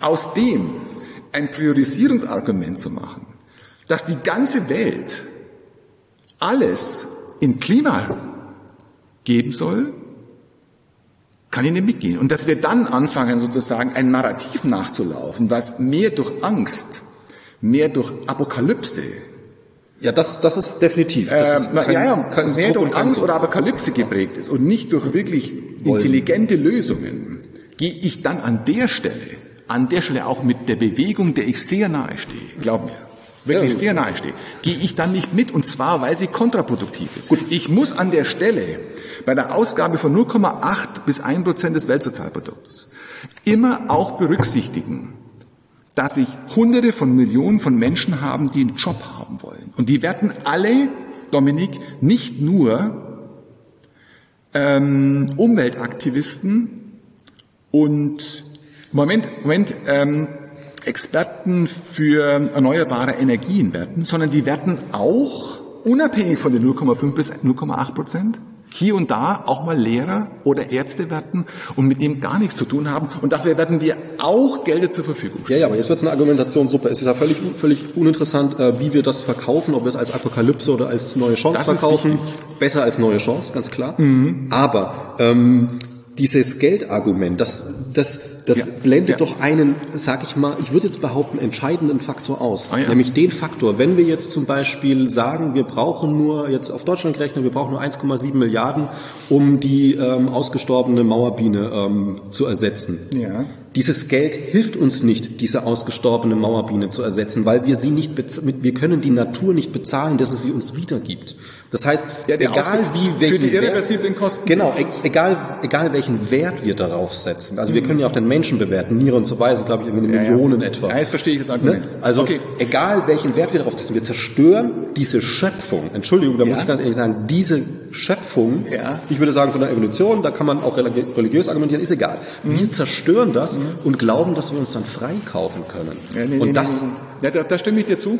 Aber da stimme ich dir zu, für all die Spezies, die bereits verstorben sind, die können wir nicht wiederherstellen. Genau, und die, die Aber du kennst das, das O.J. Wilson, Wilson Argument über die Hälfte der Menschheit? Nee, sag nee, dann nicht. Man kann auch das leider, muss man leider auch berechnen. Und auch wenn im Umfeld der äh, Umweltbewegung es immer einen aversiven Reflex gegenüber Preisen und nee, Einpreisung, Kommodifizierung geht. Moment. Wir können 70, 80 Prozent der Spezies, die gefährdet sind, mhm. durch eine Verdopplung der Naturreservate weltweit retten. Das, das müssen wir jetzt machen. Ja, ja, genau. Und das muss man jetzt machen. Und da, weißt du, was man da braucht? Brauchen wir 150 Milliarden. So. Und wiederum geht es darum, dass wir den richtigen Preis finden, dass wir sagen, wir brauchen jetzt dieses Geld, weil wir genau feststellen, wenn wir das Geld investieren, haben wir einen Return beispielsweise um Faktor 10, Faktor 50, Faktor 100, weil wir für die nächsten Generationen, für die nächsten Jahrhunderte Lebewesen, auch Erbgut, auch die Diversität des Ökosystems schützen, um auch in Zukunft nachhaltig zusammenleben zu können. Das heißt, 150 Milliarden Verdopplung der Naturreservate sind notwendig. Und wiederum geht es nicht um die Frage von Marktwirtschaft oder Nicht-Marktwirtschaft, sondern die Frage, wie generieren wir diese 150 Milliarden Liquidität, damit wir genau das geregelt bekommen. Und es macht wiederum kein Amt und keine Partei, sondern es machen NGOs, die unterfinanziert sind und es waren Kleinunternehmer vor Ort. Aber es gibt ja auch ganz andere Ansätze. Also zum Beispiel, dass man sagt, äh, man koppelt, also unsere Vorstellung von, von Wachstum, also unsere Vorstellung, wenn, wenn, ich von, wenn wir über Wirtschaft reden und, ich, und das Wort Wachstum fällt, dann gehen im Kopf die Zahlen hoch, die Gewinne mm. hoch. Mm. So, kann man Wachstum vielleicht nicht mal anders denken, dass man sagt, ähm, Wachstum qualitativ, die ja, Qualität geht hoch und nicht, nicht mehr die Gewinne. Denn ja die jetzt kommt ein interessanter, interessanter Gedanke, nämlich ähm, in dem Moment, wo alle eine Waschmaschine gekauft haben, die ein Leben lang und Generation hält, wird die Firma pleite gehen. Aber es sind ja alle versorgt. Wenn wir das jetzt erweitern auf alle Produkte, die wir brauchen, das Einzige, was immer wieder kommen muss, ist natürlich Nahrung, Klamotten, irgendwann auch immer mal wieder eine Waschmaschine, aber was permanent immer wieder kommen muss, ist erstmal nur Nahrung. Ähm, wenn wir das auf alles aufteilen, dann sind wir irgendwann an der Lage, wo wir sagen, wir haben so hochwertige Qualität, wir haben so gute ähm, Reparaturmöglichkeiten und so weiter. Wir können die meisten Firmen stilllegen. Wir können, es reicht, wenn man acht Stunden am Tag arbeitet, aber auch nur noch einen Tag die Woche, weil man nicht mehr hinterher rennt, ähm, immer größer zu sein als der Nachbar, mhm. sondern tatsächlich äh, natürlicher wieder an den Punkt kommen, wo man sagt, es ist ja nicht gegen Wirtschaft, es ist ja nicht gegen ein gesundes, bequemes Leben, aber ähm, zu sagen, oh was, er hat einen Fleck, ich schmeiße ihn weg und kaufe einen neuen. Und diese Frage, wie wir leben wollen, die wollen wir doch beide in offenen Gesellschaften beantworten, Völlig, nicht in Autokratien. Und zu der Frage gehört auch, dass es vielleicht einen erheblichen Teil auch deiner Geburtskohorte gibt, die genau das nicht teilen, weil sie sagen, ich möchte mich weiterentwickeln, qualitativ, vielleicht auch quantitativ. Ich möchte mir vor allem nichts sagen lassen durch irgendeine Bewegung, äh, wo ich weniger oder mehr und wie viel Waschmaschinen ich kaufe. Ja, denn, warum denn immer dieses, dieses, dieses Gefühl, man wäre da angegriffen? Also das, ich könnte jetzt genauso sagen, ich will ja nicht, dass man mir das qualitative Wachstum verbietet. Verbietet man mir nicht. Okay.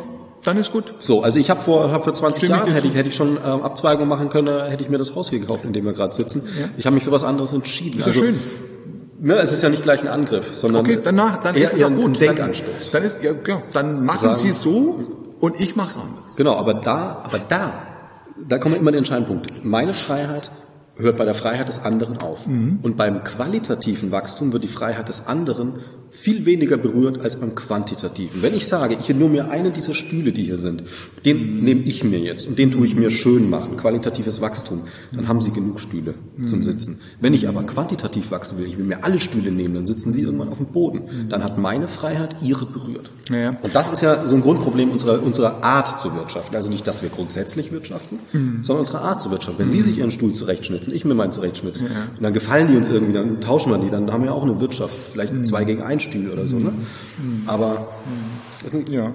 qualitativ ja. Denken. Ja. Ja. Mehr qualitatives Wachstum. Geht. Ist das im Finanzmarkt möglich, wo es ja nur um Zahlen geht, die größer oder kleiner werden können? Ja, aber die Zahlen, die größer und kleiner werden, wenn sie nun richtig größer und kleiner werden. Sie werden ja nicht schöner geschrieben, das wäre ja, ja Genau, wenn sie vor allem, wenn sie vor allem die richtige Preise abbilden. Ja, immer, immer vorausgesetzt. Dann ist es ein wichtiges Instrument, das wir brauchen für mehr qualitatives Wachstum. Dann. Ist das nicht eher ein Symptom? Also das hinterher kommt, der Preis kommt nach dem Produkt? Ja, manchmal ist es auch so, dass in, vor allem in den Finanzmärkten ja auch zukünftige Entwicklungen eingepreist sind. Ja? Und damit ähm, nutzen wir diese Information in der Abbildung eines gegenwärtigen Werts und Preises, was nicht zwangsläufig schlecht ist, sondern hilfreich ist.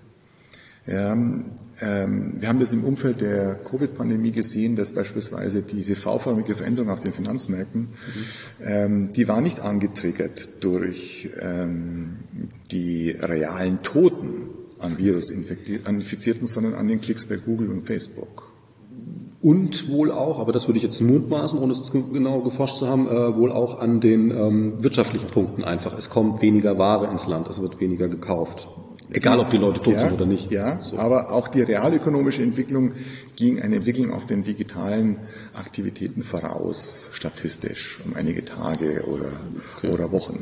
Interessanterweise. Ja. Und nochmal, ähm, äh, die Entscheidung, dass Sie sagen, Sie möchten jetzt eher, ich provoziere jetzt, bitte gerne, ja, Sie möchten jetzt eher auf einem Baum leben, ja, und möchten eher mit einem Plakat durch die Straße gehen und am Freitagnachmittag nicht mehr in die Schule und Bildung spielt so keine Rolle mehr, weil die Welt geht in zehn Jahren unter. Ich, ich provoziere jetzt, ich provoziere jetzt, ja, ja, weil, weil wir, weil wir eine, weil es, weil es ja um mehr geht als nur um Sie und mich. Beherrscht gerade den Reflex, weil das alles nicht stimmt, ja, aber ja, machen Sie weiter. Ja, zu diesem Lebensentwurf, ja, muss es auch den Lebensentwurf geben von Menschen, die sagen, ich nehme jetzt, investiere in meine Bildung, investiere in das, was mir als Talent vorgegeben ist, riskiere ein Privat, äh, privatwirtschaftlich mein Geld oder meinen Einsatz über Jahre hinweg in vollem Risiko und voller Verantwortung, auch mit dem Wissen, dass ich vielleicht scheitern kann, aber ich habe es getan in Freiheit und Verantwortung. Sie sprechen mit jemandem, der seit 20 Jahren selbstständig ist. Ja, ich habe es jetzt nicht persönlich angesprochen, sondern ja, ich verstehe. Äh, äh, wollte es nur ganz allgemein sagen. Verstehen Sie? Genau, aber das, da, da komme ich wieder. Warum diese Opposition? Also warum es gibt nur die und die? Also ähm, ah, nee, so einfach ist es nicht. Wenn wir, wenn wir, wenn wir uns einigen, dass Klima alles ist und alles andere nachgeordnet ist, dann entsteht eine Opposition, die ich nicht mitgehe. Nee, also wir müssen uns wohl einigen, dass wenn dieser Planet, auf dem wir uns befinden, mhm. dessen komplettes Lebenssystem, nicht Ökosystem, sondern das komplette Lebenserhaltungssystem, das Raumschiff, das uns vor dem todbringenden Weltall schützt, mhm. dass wenn das nicht mehr so schützend ist oder ja. so komplett kaputt geht, mhm. dass dann alles andere obsolet ist. Dann ist jeder Wirtschaftsgedanke obsolet, dann ist auch jeder religiöse so Gedanke obsolet, weil keine Menschen mehr, keine Religion. So, und das, das Ganze... Ist das nicht vielleicht doch, weil es gerade so wackelt. Also momentan mhm. ist ja dieses Ding so in Gefahr. Dieses mhm. Raumschiff hat viele Lücken, überall fliegt die Luft raus, überall mhm. irgendwie die Treibstoffe funktionieren nicht mehr, es brennt im Laderaum. Mhm. Ist es dann nicht genau an dem Punkt, wenn wir sagen, aber ich will nicht nur mich um das Raumschiff kümmern, sondern ich will mich auch ausleben als Forscher auf diesem Raumschiff. Ist es nicht in dieser Situation elementar zu sagen, jetzt müssen wir das Raumschiff retten? Jetzt erst alles, hinten, alles hinten dran, ja, weil sonst ist alles andere auch ja, weg. Nee, ja, ja, und es kostet uns 0,5 bis 0,8 Prozent des Sozialprodukts. Wenn wir alles, was wir kaputt machen, bezahlen können. Wenn wir einen Supermarkt haben, der auf der Venus steht, wo wir hinfliegen, okay, sind die Pflanzen nein, müssen wir neu Nein, wenn aber wir, das haben wir. Nein, wenn, wenn wir Geld ist ja nur theoretisches Abbild von dem. Wir, wir geben dem einen Preis. Aber ich kann ja auch dem äh, Herr Englisch, der hier sitzt, einen Preis geben, kann sagen, der ist jetzt fünf Euro wert, gebe ihm einen Zehner dafür, dass ich ihm mit dem Auto in den Fluss schmeiß. Ja, das ändert nichts daran, dass es nee, ihm damit schlecht geht. Nee. Mein Argument ist ein anderes an der Stelle. Mein Argument ist, wenn wir das in der Weise priorisieren und dafür 0,5 bis 1 Prozent des Sozialprodukts ausgeben, lasst uns doch gucken, wie wir das Geld herkriegen für diese 0,5 bis 1 Prozent. Erstens, nee, erstens. Zweitens, lass uns gucken, wenn wir, wenn wir die Gelder nur um, umlenken, also über Steuern und Ausgaben in diese Dekarbonisierung, dass wir uns auch tief in die Augen gucken und sagen, dass in dem gleichen Umfang, wenn wir sonst nichts ändern, Ceteris Paribus, mhm. wir müssen viel ändern, wenn wir nichts ändern würden, produzieren wir Opportunitätskosten, die gehen uns durch die Decke im sozialen Bereich und im Bereich ganz anderer, wie zum Beispiel Naturreservate, Pandemien und so weiter. Das heißt, wir müssen anfangen, diese Dinge in die richtige Verhältnis zueinander zu setzen. Und wenn wir dann nur auf die Straße gehen und nur für Klimaschutz äh, plädieren, wissend, dass 85 Prozent des Artenverlustes nicht durch Klima, sondern nur 15 Prozent grob durch Klima beeinflusst sind, dann haben wir schon mal eine, ganz andere Ziele, dann haben wir eine Zweier-Zielsetzung. Wenn wir eine dritte Zielsetzung dazu nehmen, und spricht heute von der Triple-Krise, ähm, und die ganzen Pandemien dazu nehmen, die die nächsten Jahre noch auf uns zukommen und gucken werten, mit großer, ja. mit großer Wahrscheinlichkeit stellen wir eben noch die grundlegende Frage, welche Art von Wirtschaften brauchen wir? Brauchen wir viel, viel mehr an Regionalwirtschaft, mehr, viel, viel mehr an Resilienzwirtschaft und so weiter und so weiter, welches uns ermöglicht, sozusagen mit Pandemien richtig umzugehen, mit Artenverlust richtig umzugehen und mit Klimaschutz umzugehen, ist diese initiale Priorisierung aufgehoben zugunsten eines Spektrums von zahlreichen Fragestellungen, die wir zu beantworten haben. Okay, ja gut. Und dann sind wir, naja, aber dann sind wir wegen was anderem auf der Straße. Entschuldigung, dann sind wir wegen was ganz anderem auf der Straße. Wegen den einzelnen Aspekten. Ja. Die ja. sich unter dem großen Ganzen verstecken. Und das große Ganze ist nicht nur Klimaschutz. Natürlich nicht. Ah ja, jetzt, jetzt ist, okay, das wollen wir festhalten. Es ist völlig, es ist völlig klar, okay. dass die Vermüllung der Meere zum Beispiel, mhm. ähm, wir können heute aufhören mit CO2 und trotzdem werden die Insekten sterben, weil sie keine Fläche haben, weil alles weg ist, wo sie Insekten haben in Städten mehr Nahrung als auf dem Land. So ist es. Da muss man sich, also das, das. Okay. Aber das ist das. Aber das müssen wir, wenn, wenn wir weiter, wenn wir, also ich verfolge die, die, den Ansatz grundsätzlich, dass man, okay, hier, ich habe hier ein Problem, das tritt auf, was auch mhm. immer das ist, meinetwegen mehrere korrelierende, wie auch immer. Und dann schaue ich, was steckt da, woher kommt's? Was gibt's Lösungsansätze und so weiter. Und je, je, je tiefer ich an den Urgrund, also an die Basis des Problems komme, also nicht am Symptom, sondern am Urgrund. Als Sie als Psychologe können das ja bestätigen auf der menschlichen Seite, dass ich nicht am Symptom, äh, klar, man kann auch vom äh, Symptom kommen, Verhaltens und so weiter, aber letztlich, wenn ich am Urgrund greifen kann, an der Ursache, Radix, die Wurzel, da kann, da sollte ich meinen Änderungsansatz hinlegen, sagen, mhm. aus dieser Sicht. Ja. Und diese Sicht ist ja dann letztlich, und da kommen wir eben über den Klimawandel hinaus, mhm. da kommen wir auch auf die Vermüllung der Meere und so weiter, mhm. egal wie wir es, wie wir es drehen wenden, egal was wir anschauen. Mhm. Und wenn es nur irgendwelche komischen, verwirrten Alkoholiker sind, die in einem Zwinger eine Katze quälen, ähm, was dem Klima und der Umwelt erstmal gar nichts macht. Mhm unsere Grundhaltung, mhm. und das ist eine Überleitung, unsere Grundhaltung kulturell mhm. zu der Welt, auf der wir leben, mhm. diese Grundhaltung ist die eines Herrschers, der ausweitet, bis bis er bis zum geht nicht mehr. Mhm. Und da müssen wir was dran ändern, denke ich. Ähm, ich würde jetzt mal kurz das ansprechen, was auch vorgeschrieben haben Sie schon mal, glaube ich, reingelesen, äh, weil das finde ich ist damit sehr verbunden. Wir sind eine hoch Nichts gegen Religion. Es ist ein Aspekt jetzt. Ich spreche nicht allgemein gegen Religion, sondern nur gegen einen Aspekt. Das ist sehr sympathisch. Das äh, hätte ich vielleicht am Anfang sagen, grundsätzlich übrigens. Das ist so meine Denke. Manchmal klingt es mhm. allgemeiner, als es gemeint ist. Ähm, jeder soll darf glauben, was er möchte. Und da bin ich der Letzte, der sagt, ich weiß es besser. Mein Nicht-Glauben ist auch nur ein Glauben. Aber jetzt haben wir Einfluss auf Kultur, zum Beispiel durch die zehn Gebote. Die sind für uns kulturell ein großer Impact. Das erste Gebot, ähm, wenn man es das erste, das wichtigste Gebot. Ich lese nochmal vor, weil man kennt ja immer nur dieses, du sollst keine anderen Götter neben mir haben. Mhm. Es heißt im Vollen und Ganzen, dazu muss man wissen, dass in archaischen Zeiten, Zeiten, in denen das entstanden ist, hat man zum Beispiel seine Kuh, die einem das Überleben durch Käse machen, Milch geben und so weiter, Überleben geschenkt hat, einen gewissen Glaubensblick angebetet, auch mal ein Schnitzbild gemacht für diese Kuh, um ihr zu huldigen. Man huldigt dem, was einem das Leben schenkt. Jetzt heißt es im ersten Gebot, du sollst keine anderen Götter neben mir haben, du sollst dir kein Bildnis noch irgendein Gleichnis machen, weder von dem, und das ist eine reine Naturaufzählung, was oben im Himmel, noch von dem, was unten auf Erden, noch von dem, was im Wasser unter der Erde ist. Bete sie nicht an und diene ihnen nicht. Das klingt für mich wie eine ganz klare kulturelle Veränderung. Die erste kulturelle, die vorherige Situation ist die, ich bewege mich in einer Welt, die mir irgendwie das Leben schenkt, aber auch bedroht. Der Löwe bedroht die Beere schenkt's mir und so. Und alles wird irgendwie mit einem religiösen, wildes Denken, urtümlich archaisch, mit einem, wird so betrachtet wie, oh, diese, dieses, dieser, dieser Orangensaft, diese Orange, der gebe ich jetzt ein, einen Zauber. Und dieser Zauber ist aber nicht riesengroß wie Gott im Christlichen, zum Beispiel muslimisch und so weiter, jüdisch, ähm, sondern es ist nur ein kleines Göttchen, eine kleine Gottheit, ein kleiner Geist, im negativen kleine Dämon. Damit ist alles, aber ich, ich setze mich mit der Natur auseinander. Ich gebe irrationale Liebe und irrationales Erklären in meine Welt. Jetzt sagt dieser Gott, nein, all dieses Erklären gibst du nur in mich. Was, was, was wollen Sie damit sagen? Na, dass wir hier eine kulturelle, also bei diesem Abdruck, also dieser Abdruck ist ja. Also Sie beschreiben jetzt historisch den Übergang vom Animismus zum äh, Monotheismus. Genau, und das an diesem Beispiel. Ja, diese, was, was wollen Sie damit sagen? Naja, also wenn, wenn. Oder was wollen Sie an, an dem Punkt mit mir diskutieren? Ich will Sie fragen, wie Sie dazu stehen, als Christ eben auch und als Psychiater, der Psychologe, der hier sich mit auskennt mit äh, diesen Mechanismen. Ähm, ist das ein entscheidender Einfluss auf unser heutiges herrschaftliches Umgehen mit der Natur? Also wie viel Einfluss steckt in solchen Aussagen von solchen ähm, ja, Gleichschaltungen letztlich. Man schaltet das magische Gefühl gleich auf eine Figur, Gott, und sagt gleichzeitig, du darfst das andere nicht mehr magisch betrachten.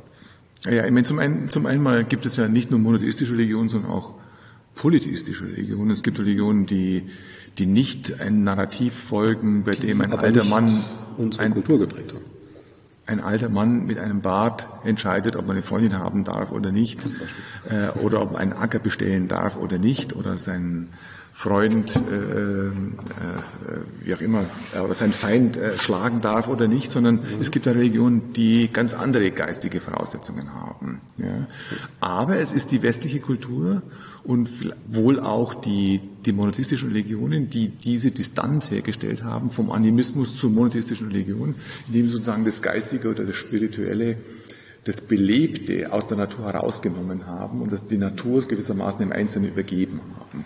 Und da in dieser, in dieser Betrachtung, in dieser monotheistischen Betrachtung, wenn du so willst, ähm, liegt sicherlich ein geistiger ähm, oder kultureller Hintergrund, der auch wesentlich dazu beigetragen hat, dass wir in den Folgejahren, in Jahrhunderten, Jahrtausenden genau diesem Narrativ gefolgt sind und gesagt haben, ja, ja, Gott ist hier oben und die Natur, mit der Natur kann ich machen, was ich will. Ja, ja. Nur machet sie euch untertan. Ja, und so weiter. Ja, ja. Wieder ein Beispiel dafür, dass es die Narrative sind im Kopf, die darüber entscheiden, wie wir mit uns selbst, untereinander und auch mit der Natur umgehen. Denn in allen Religionen, ja, nicht nur in der christlichen, monotheistischen, auch in der äh, jüdischen Kabbalah oder auch im äh, Hinduismus, im Buddhismus und in vielen anderen Religionen gibt es neben diesen eher konventionellen Betrachtungen immer auch mystische Traditionen. Alle. Die machen Klar. in den, auf der, auf der numerischen Ebene vielleicht drei oder fünf Prozent aus. Ja, bei den, bei den Christen sind es die Mystiker des Hochmittelalters. Ja, die, Frei, die Freimaurer sind jetzt humanistisch und weniger, ist ein weniger, ähm, äh, ja, geht auch in die Richtung, aber im Kern ähm, würde ich dafür plädieren, dass wir anfangen zu unterscheiden zwischen Religion und Spiritualität. Definitiv. Und wenn wir über die Zukunft der Religion sprechen, müssten wir über die Zukunft der Spiritualität reden. Letztlich. Ja, weil die Narrative, die uns Religion zur Verfügung stellen, ja, paternalistische Narrative, monotheistische Narrative, an der Stelle die Realität, in der wir im Anthropozän leben, nicht mehr hinreichend abbilden semantisch. Ja. Wenn Anthropozän heißt, alles ist mit allem vernetzt und wir gleichzeitig innerhalb von planetarischen Grenzen Entscheidungen treffen müssen. Und diese Entscheidungen selber treffen müssen vor dem Hintergrund unseres eigenen begrenzten Verstandes und Denkens und Informationsstandes. Ja? Und gleichzeitig aber auch konzidieren, dass wir als Menschen auch spirituell sind. Das heißt, die Fähigkeit haben, eine Beziehung zum Absoluten herzustellen. Ja? In allem und jedem. In der Naturmystik, in der Gottheitsmystik, in der Nirvana-Mystik und so weiter. Ähm, dann ist für mich das geistige und spirituelle Korrelat zum Anthropozän genau jenes. Nämlich die Fähigkeit, in einen Bewusstseinszustand zu geraten, der es uns erlaubt, ähm, das Geistige und Lebendige in allem wiederzuerkennen und damit sich selbst auch in allem wiederzuerkennen. Und aus dieser mentalen, aus diesem mentalen Umzug, wenn Sie so wollen, oder aus diesem mentalen Weiterentwicklung entstehen dann auch neue Narrative, neue Geschichten über die Welt, neue Formen der Erziehung im Umgang mit Kreativität und Selbstverwirklichung von Individuation. Durch solche Narrative und durch solche spirituelle Praktiken, richtig verstanden, entstehen auch neue Formen von Technologien in Forschung und Entwicklung, neue Formen von Governance, neue Formen von Politik, neue Formen des Zusammenlebens, lokal, regional, kontinental, aber auch neue Formen des Geld- und Finanzsystems. Naja, anders fühlende und anders handelnde ähm, Menschen und wenn die ein Haus bauen oder ein Finanzsystem, sie bauen es anders. Das ist klar. Genau. Wer, wer gierig ist, baut anders als wer nicht gierig ist zum Beispiel und so weiter und so fort. Mhm. Ähm, sehen Sie da vielleicht die Kirche heute als, als äh, definitiv an einem Scheideweg, das ist ja klar, aber ähm, auch in der Chance. Also ich tue mir immer schwer damit, also auch wenn ich kritisch mich unterhalte und gerne mal den Finger da, Finger da reinwege, wo ich meine, das ist eine Wunde, aber ähm, ich tue mir grundsätzlich schwer damit zu sagen, das machen wir jetzt platt, bumm, nee, sondern ich bin nicht gläubig und würde mich trotzdem freuen, wenn zum Beispiel die Kirche, die ja einfach einen riesigen Einfluss hat, von ihrem Natur auch sexualfeindlich. Das ist ja auch Natürlichkeit, die da weggedrückt wird. Ne? Also das, äh, Sexualität ohne Sexualität keinen Mensch der Natur bewundert und, das, und so weiter. Ne? Also wäre das nicht eine Chance, bei dieser doch sehr großen, auch wenn sie kleiner wird gerade, aber doch sehr großen Institution, das eigene Narrativ zu ändern, und zwar muss dann wohl radikal sein, um wieder dieses Ehre auch das Geschenk, also Ehre das Paradies, in das Gott dich gesetzt hat und asphaltiere es Karl, Karl Rahner, der große katholische Theologe des 20. Jahrhunderts, mhm. hat einmal gesagt, der Katholizismus im 21. Jahrhundert ist mystisch oder ist gar nichts. Okay. Ja, mystisch. Aber also in Form mystisch, von äh, naturmystisch? Nee, nee, nee, nee. mystisch im Sinne von spirituell, ah. ja, oder er ist gar nichts. Die reine organisatorische, administrative Form des Glaubens an eine Organisation, an Vorgesetzte, an Hierarchien, welche in jede Glaubensgemeinschaft hineingehört übrigens, weil sie eine sehr hohe äh, Kohäsionsfähigkeit hat. Sie schafft sehr viel Zusammengehörigkeit und Gruppenzugehörigkeit und die ist für viele Menschen äh, eine wichtige Erfahrung. Die können sie nicht auch in Parteien erleben und in Vereinen und in Clubs und NGOs, aber sie können sie auch und insbesondere in Religionsgemeinschaften erleben. Und diese Gruppenerfahrung, diese Zugehörigkeit, diese Form der sozialen Kohärenz, mhm. die wird in spirituellen des, äh, äh, Praktiken sozusagen ähm, überwunden, weil es darum geht, dass der Einzelne, das Individuum, das Ego, die Person eine Beziehung zum Absoluten herstellt und gerade die Konventionen und Regeln und Rituale äh, des Sozialgefüges äh, hinter sich lässt. Und auch wenn Sie jetzt nicht spirituell sind, sind Sie es doch. Sie wissen es nur noch nicht. Ich weiß, dass ich spirituell bin. Ich ja, bin nicht religiös. Das ist ja auch nochmal ein Unterschied. ähm, ist das vielleicht was, was uns sehr fehlt? Auch jetzt nochmal auf dieses rein technisierte, ähm, mhm. wir müssen möglichst viel Wirtschaften aus diesem Boden holen. Ähm, gesellschaftlich gesehen fehlt unserer Gesellschaft eine echte Spiritualität? Ja, vor allem, glaube ich, fehlt uns eine Anleitung und ähm, eine Einführung in die richtigen Praktiken. Ja. ja. Das die, die, An, ähm, die Anleitungen sind sehr heterogen, stellenweise auch unprofessionell oder auch kommerziell angetrieben. Viel Management.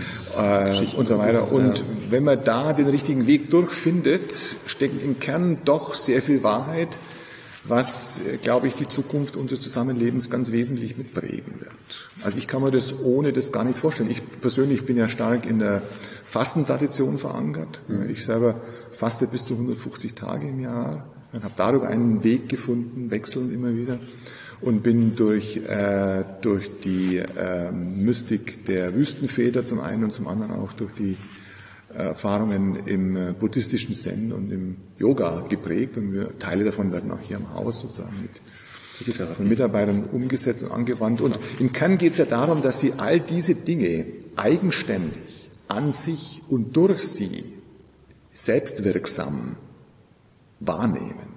Und um das machen zu können, als Einzelperson, wird es ohne Liberalität nicht gehen. Und nicht ohne Ruhe. Ja, ja, klar. Das ist ja wieder diese, diese, diese wo sagen, unsere, unsere Art zu wirtschaften ja, sollte, sollte den Leuten mehrere Dinge geben. Sie sollte den Leuten eine Grundsicherheit geben, rein mhm. wirtschaftlich, Essen, also Basic Needs nach unten. Basic Needs. Mhm. Sie sollte uns die Freiheit geben, die dem anderen die Freiheit nicht einschränkt. Kreativität, Neugier, Verhalten, unternehmerischer Mut. Und darüber hinaus sollte sie uns nicht stressen. Mhm. Weil das ist ja klar. Also, ne, also mhm. wann, wann, wo gehen ihre, wo gehen die Gruppen hin, wenn sie eine Meditation machen? Am Bahnhof zwischen die Gleise, damit es schön laut ist und was zu hören natürlich nicht. In einen Raum, Ruhe, Natur, Ruhe. Genau. Und dann auch wieder der Punkt so, ähm, Herr Brunhuber, jetzt haben wir gerade noch zwei Minuten, jetzt meditieren Sie mal kurz für mich. Zack. Mhm. Nee, man braucht ja erstmal ein bisschen ja. Zeit. Und bei all dem, was Sie jetzt sagen, bei all dem, was Sie jetzt sagen, Dominik, und mhm. bei dem ich jetzt auf weiten Strecken das wiedererkenne, was meine offene Gesellschaft nennt. Ja? Bei all dem gibt es immer auch und unhintergehbar etwas wie personale Verantwortung und personale Freiheit. Gesellschaften denken nicht, nur Einzelmenschen denken. Und wenn wir uns an der Stelle einigen könnten oder treffen könnten, dass wir sagen, lassen Sie uns an einem gesellschaftlichen Zusammenleben arbeiten, das uns mehr Freiheitsgrade ermöglicht, im Kleinen wie im Großen, genau das zu realisieren, von dem wir jetzt sprechen, dann werden wir übrigens diesen jetzt anstehenden, jetzt muss ich große Worte verwenden, aber die gehören jetzt hierher, diesen anstehenden Systemclash zwischen offenen Gesellschaften auf der einen Seite und digitalen Autokratien auf der anderen Seite. Dann Nicht nur digital, aber auch, ja klar. Entschuldigung. Zwischen offenen Gesellschaften auf der einen Seite, die Liberalität im Mittelpunkt stehen, weil Freiheit uns genau das ist, was wir brauchen, und Autokratien, vor allem digitale Autokratien, digital gestützte Autokratien. Nur, nur, dass ich kurz sortieren kann, um zu wissen, was Sie meinen mit digitalen Autokratien. Äh, äh, Eher sowas wie Google hat eine Nein, Macht, nein, äh, auch, aber Linie unter digitalen Autokratien politische Systeme, die digitale Technologien nutzen. Dann werden wir diesen Systemclash die nächsten Jahre gewinnen. Und zwar deshalb, das ist meine These, weil offene Gesellschaften Voraussetzungen schaffen, die Autokratien aus sich heraus nie schaffen können, aber jene missbrauchen. Und dazu gehört die Preisbildung auf fairen Märkten, die Kreativität eines Bildungssystems, eine Zivilgesellschaft, die frei, offen, kritisch und fair diskutieren kann, ein investigativer Journalismus, der wirklich radikale Fragen stellt an jeden und jeden und immer, und eine Forschungsgemeinschaft, die radikale Fragen nach Wahrheit und Problemlösung stellen kann. Und das alles gibt es nur in offenen Gesellschaften unter der Annahme von Liberalismus. Und all das wird natürlich derzeit und auch die nächsten Jahre von Autokratien genutzt, missbraucht, um sich selber zu stabilisieren. Ich würde nur spontan sagen, also wenn man von Autokratie, es ist ja ein Wettbewerb und da hat ja jeder seine Wettbewerbsvorteile. Jetzt mhm. freie Demokratie, nennen das jetzt mal ganz holzschnittartig Demokratie, freie Gesellschaften äh, und Autokratien. Ähm, ich sehe jetzt einen Vorteil, den Autokratien haben, nämlich, dass sie ganz einfach Sicherheit geben können und deswegen reizvoll sind ja, für die Leute. Ja, ja sie, sie schaffen eine Illusion von Information, eine Illusion von Sicherheit, die es im Zeitalter des Anthropozäns gar nicht gibt. Die Gesellschaften, die flexibel sind, die anpassungsfähig sind, die auf Kreativität, Freiheitsgrade, äh, Mut, Engagement und Wahrheit setzen, werden diese Auseinandersetzung gewinnen. Und auch wenn vorübergehend jetzt digitale Autokratien groß erscheinen, mächtig erscheinen, technokratische Einzellösungen durch, durchregieren, entsteht wahrhafte Gesundheitspolitik oder wahrhafte Forschung und Grundlagenforschung in erster Linie in Inseln offener Gesellschaft, wo Forscher frei denken können und nicht in Parteibroschüren, die uns sagen, was wir zu machen haben. Um, um diesen Kampf auch zu gewinnen. Ähm, also wie gesagt, ich würde trotzdem behaupten, dass, dass eine Autokratie sehr einfach fällt, Basic-Sicherheit zu geben. Hier ist die Wohnung, hier ziehst du rein. Punkt. Aber du hast die Wohnung. Ähm, ne, also diese, aber, diese aber nur solange, solange sie durch Mechanismen gewährleistet ist, Klar. die selber aus Wissen sich speist, die Autokratien selber nicht generieren können.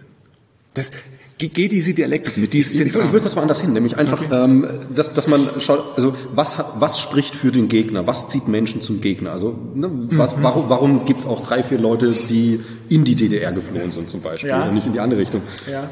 Um, um zu schauen, dass die nicht gewinnen, keiner von uns will eine Autokratie, glaube ich völlig klar. Um zu schauen, dass wir die nicht bekommen, die Autokratie, dass die nicht gewinnen, ja. ist natürlich so interessant zu sehen. Okay, bei dem Sicherheitsargument würde ich schon noch bleiben. Uh, eine Autokratie kann sich ganz einfach hinstellen, kann sagen, du kriegst einen Platz im Militär, hast immer zu essen, deine Kinder werden ernährt. Super einfach. Mhm. Da tun wir uns schwerer. Als Freiheit, Freiheit ist natürlich auch immer eine Frage des Risikos. Wäre, um, um diese, diese Disharmonie an diesem einen Punkt auszugleichen, mhm. ein übrigens ja wirtschaftlich durchaus nützliches wahrscheinlich, man weiß es nur in der Theorie, aber in der Theorie ist es ja gut erforscht, ein Grundeinkommen, nicht eine Lösung, dass auch diese, auch den freiheitlich aber, riskanten Gesellschaften Aber Dominik, da, da, da, da muss einfach nur ins Schrift drüber Die Idee der offenen Gesellschaft, von der wir jetzt gerade als Systemrelevanz hier sprechen, Abgrenzung zur Autokratie, die Idee, die damals ja von Karl Popper 1945 aufgelegt wurde und dann über Jahrzehnte hinweg zur Grundidee des politischen Liberalismus äh, gehört hat und jetzt übersetzt wird ins 21. Jahrhundert. In seiner Auseinandersetzung damals mit Faschismus und Stalinismus, mit, mit den Totalitarismen, genau. heute, in Auseinandersetzung, in, heute in Auseinandersetzung mit den Autokratien und nach außen und mit den Populismen nach innen. Ja? Und mit den eigenen Fehlern, die zum ja, Klimawandel führen. Ja, und mit der Nachhaltigkeitsfrage, die wird an der Stelle, weil du sagst Sicherheit, Immer, immer schon, da würde ich einfach nur um die Rezeption äh, der entsprechenden Texte und der Diskussionsbeiträge bitten, immer schon mit der Idee des Grundeinkommens assoziiert. Die Frage ist aber an Sie, sind Sie, also würden ja, Sie klar, das, okay, ja klar, ja klar, äh, aber die Frage ist, wie wir das machen. Ja, gut, da muss Milton, man die, Milton Friedman hat vor 50 Jahren schon Modelle der negativen Einkommensteuer eingeführt. Alles komplex und eigenes Thema wert, aber in der Sache geht's um Basic Needs. In der Sache geht's um Liberalität im 21. Jahrhundert. In der Sache geht es um Stabilisierung und Sicherheit nach unten, die nicht verhandlungsfähig ist, aber um Freiheitsgrade nach oben innerhalb von planetarischen Grenzen. Wenn wir das hinbekommen, werden wir als Mitglied einer offenen Gesellschaft nicht nur anpassungsfähiger, nicht nur flexibler, sondern wir werden auf die großen und komplexen Herausforderungen im Anthropozän die besseren, die attraktiveren Lösungen haben wie digitale Autokratie. Wir haben die Freiheit, sich auszuleben, als, als nicht als Lösung, sondern, sondern als, als Vorteil. Also ja, wir wer will das nicht letztlich? Nicht in, im, in, in der Tradition des kritischen Rationalismus von Karl Popper und Dahndorf geht es in erster Linie darum, wir wissen alle viel zu wenig. Wir wissen, wir sehen es jetzt im Umfeld der, wir als Einzelperson jetzt. Als Einzelperson und als Kollektiv. Wir wissen viel zu wenig. Und wir müssen ständig auf dem Boden eines Zeitdrucks und von relativer Unwissenheit und inkompletter Information Entscheidungen treffen. Immer. Immer. Das sehen Sie jetzt bei den, bei den Das ist, das, ja. das, das wird sich auch nicht ändern. Also am Biertisch würde ich jetzt sagen, na Moment mal, wir wissen so viel, wir tun es nur nicht anwenden. Ja, nee, aber nee, nee, aber das, das, das, nee, nee, nee, also das, da muss man ins spezielle nee. Detail so, gucken. Und weil, weil wir eigentlich immer unter Zeitdruck mit inkompletter Information, ja, und relativer Unwissenheit Entscheidungen treffen müssen. Entscheidungen treffen müssen, bleiben die immer unvollständig. Und sie dienen dazu, vorübergehende Probleme zu lösen, die dann wieder revisionsfähig sind und fehlerfreundlich korrigiert werden müssen. Und diese Beziehung von Kritik, Fehlerfreundlichkeit und Revision, die wird nur in offenen Gesellschaften perfektioniert. In Autokratien gibt es keine Kritik, gibt es Zensur. Da gibt es Menschen, die eine Parteibroschüre verfasst haben, wo irgendetwas drinsteht, was alle glauben müssen oder nicht glauben müssen. Und die, die es nicht glauben, ähm, die sollten das nicht zeigen. Die sollten das nicht zeigen, beziehungsweise die sind an der Stelle äh, schädlich fürs System. Und dieses System, ich glaube, wissen, wissen Sie, im Kern glaube ich, dass wir mit dem Konzept des politischen Liberalismus jetzt in den nächsten 10, 20 Jahren im Grunde genommen einen Systemvorteil haben gegenüber digitalen Autokratien, dessen wir uns noch gar nicht richtig bewusst sind. Und dessen bewusst zu werden würde bedeuten, dass wir ihre, ihr Potenzial und ihre Kreativität auch maximal auf die Straße bringen. Haben wir da auch einen Vorteil gegenüber dem, dem Umgang im Vergleich zu Autokratien mit dem Klimawandel. Ja, ja klar, vor allem mit dem Klimawandel. Also Populisten nach innen, Autokratien nach außen und Klimawandel. Schauen Sie, nehmen Sie sich an, die Grundlagenforschung in der Entwicklung ähm, eines Impfstoffs, der Umgang von Preisbildungen auf Märkten. Wie soll ein Parteifunktionär wissen, wie soll der das wissen? Das ist keine Kritik an den Parteifunktionären. Nochmal, nochmal. Wie soll der, wenn er sich selber nur hinsetzt und sagt, woher soll er wissen, wie teuer etwas sein soll? Das kann doch nur ein Markt. Wie soll er wissen, wenn er dem Forscher nicht die völlige Freiheit an kreativer, kognitiver, intellektueller Freiheit gibt, herauszufinden, wie der Mechanismus eines mRNA-Impfstoffs aussieht. Ich habe einfach ein Problem damit, also nicht, nicht damit, äh, verstehen Sie nicht falsch, also natürlich sollte alles einen Preis haben. Also natürlich sind Preise eine gute Sache. An dem Punkt sind wir nicht zusammengekommen. Nee, nee, ich, ich, ich glaube aber auch, dass wir auch noch nicht ganz voneinander verstehen, wo wir nicht zusammenkommen. Okay. Ähm, ich habe einfach ein Problem damit, zu, zu sagen, da wird ein Produkt auf den Markt geschmissen, mhm. das erzeugt dann irgendwie, wie auch immer, möglichst freiheitlich den Preis und deswegen ist der Preis richtig. Nee, nee, nee. Und deswegen nee, nee, ist, auch, ist auch dieser Weg nee, immer richtig. Nee, nee, also nee, nee, nee, nee, nee, Moment. Äh, Preise sollten maximal die Wahrheit sagen. Idealtypisch. Und da müssen Approximativ. Und da gibt es noch viel zu korrigieren. Und wenn wir das, genau, da bin ich bei Ihnen, aber wenn so. wir das machen wollen, dann müssen wir ganz scharf regulieren. Ja, ja, auch, da müssen wir viel auch, schärfer als heute. Ja, ne, anders. Auch schärfer, zum nee, Beispiel? In, Teil, in Teilen gar nicht regulieren, weil wir zum Beispiel Risiken hatchen über die Derivathändler. Warum kann ein Privatunternehmen, das hochriskant, mhm. hochriskant, das heißt, entscheidet, Flüge nach Rio de Janeiro anzubieten, ja, auf einmal feststellt, boah, wir können nicht mehr fliegen, weil es ein Virus gibt. Hätte er diese Flüge über den Derivathandel zweiter äh, äh, äh, über ein Derivat absichern können. Der Flugsitz okay. wäre viel teurer gewesen und jeder, der diesen Flug bucht, weiß, für den Fall, dass der nicht abhebt, bin ich abgesichert.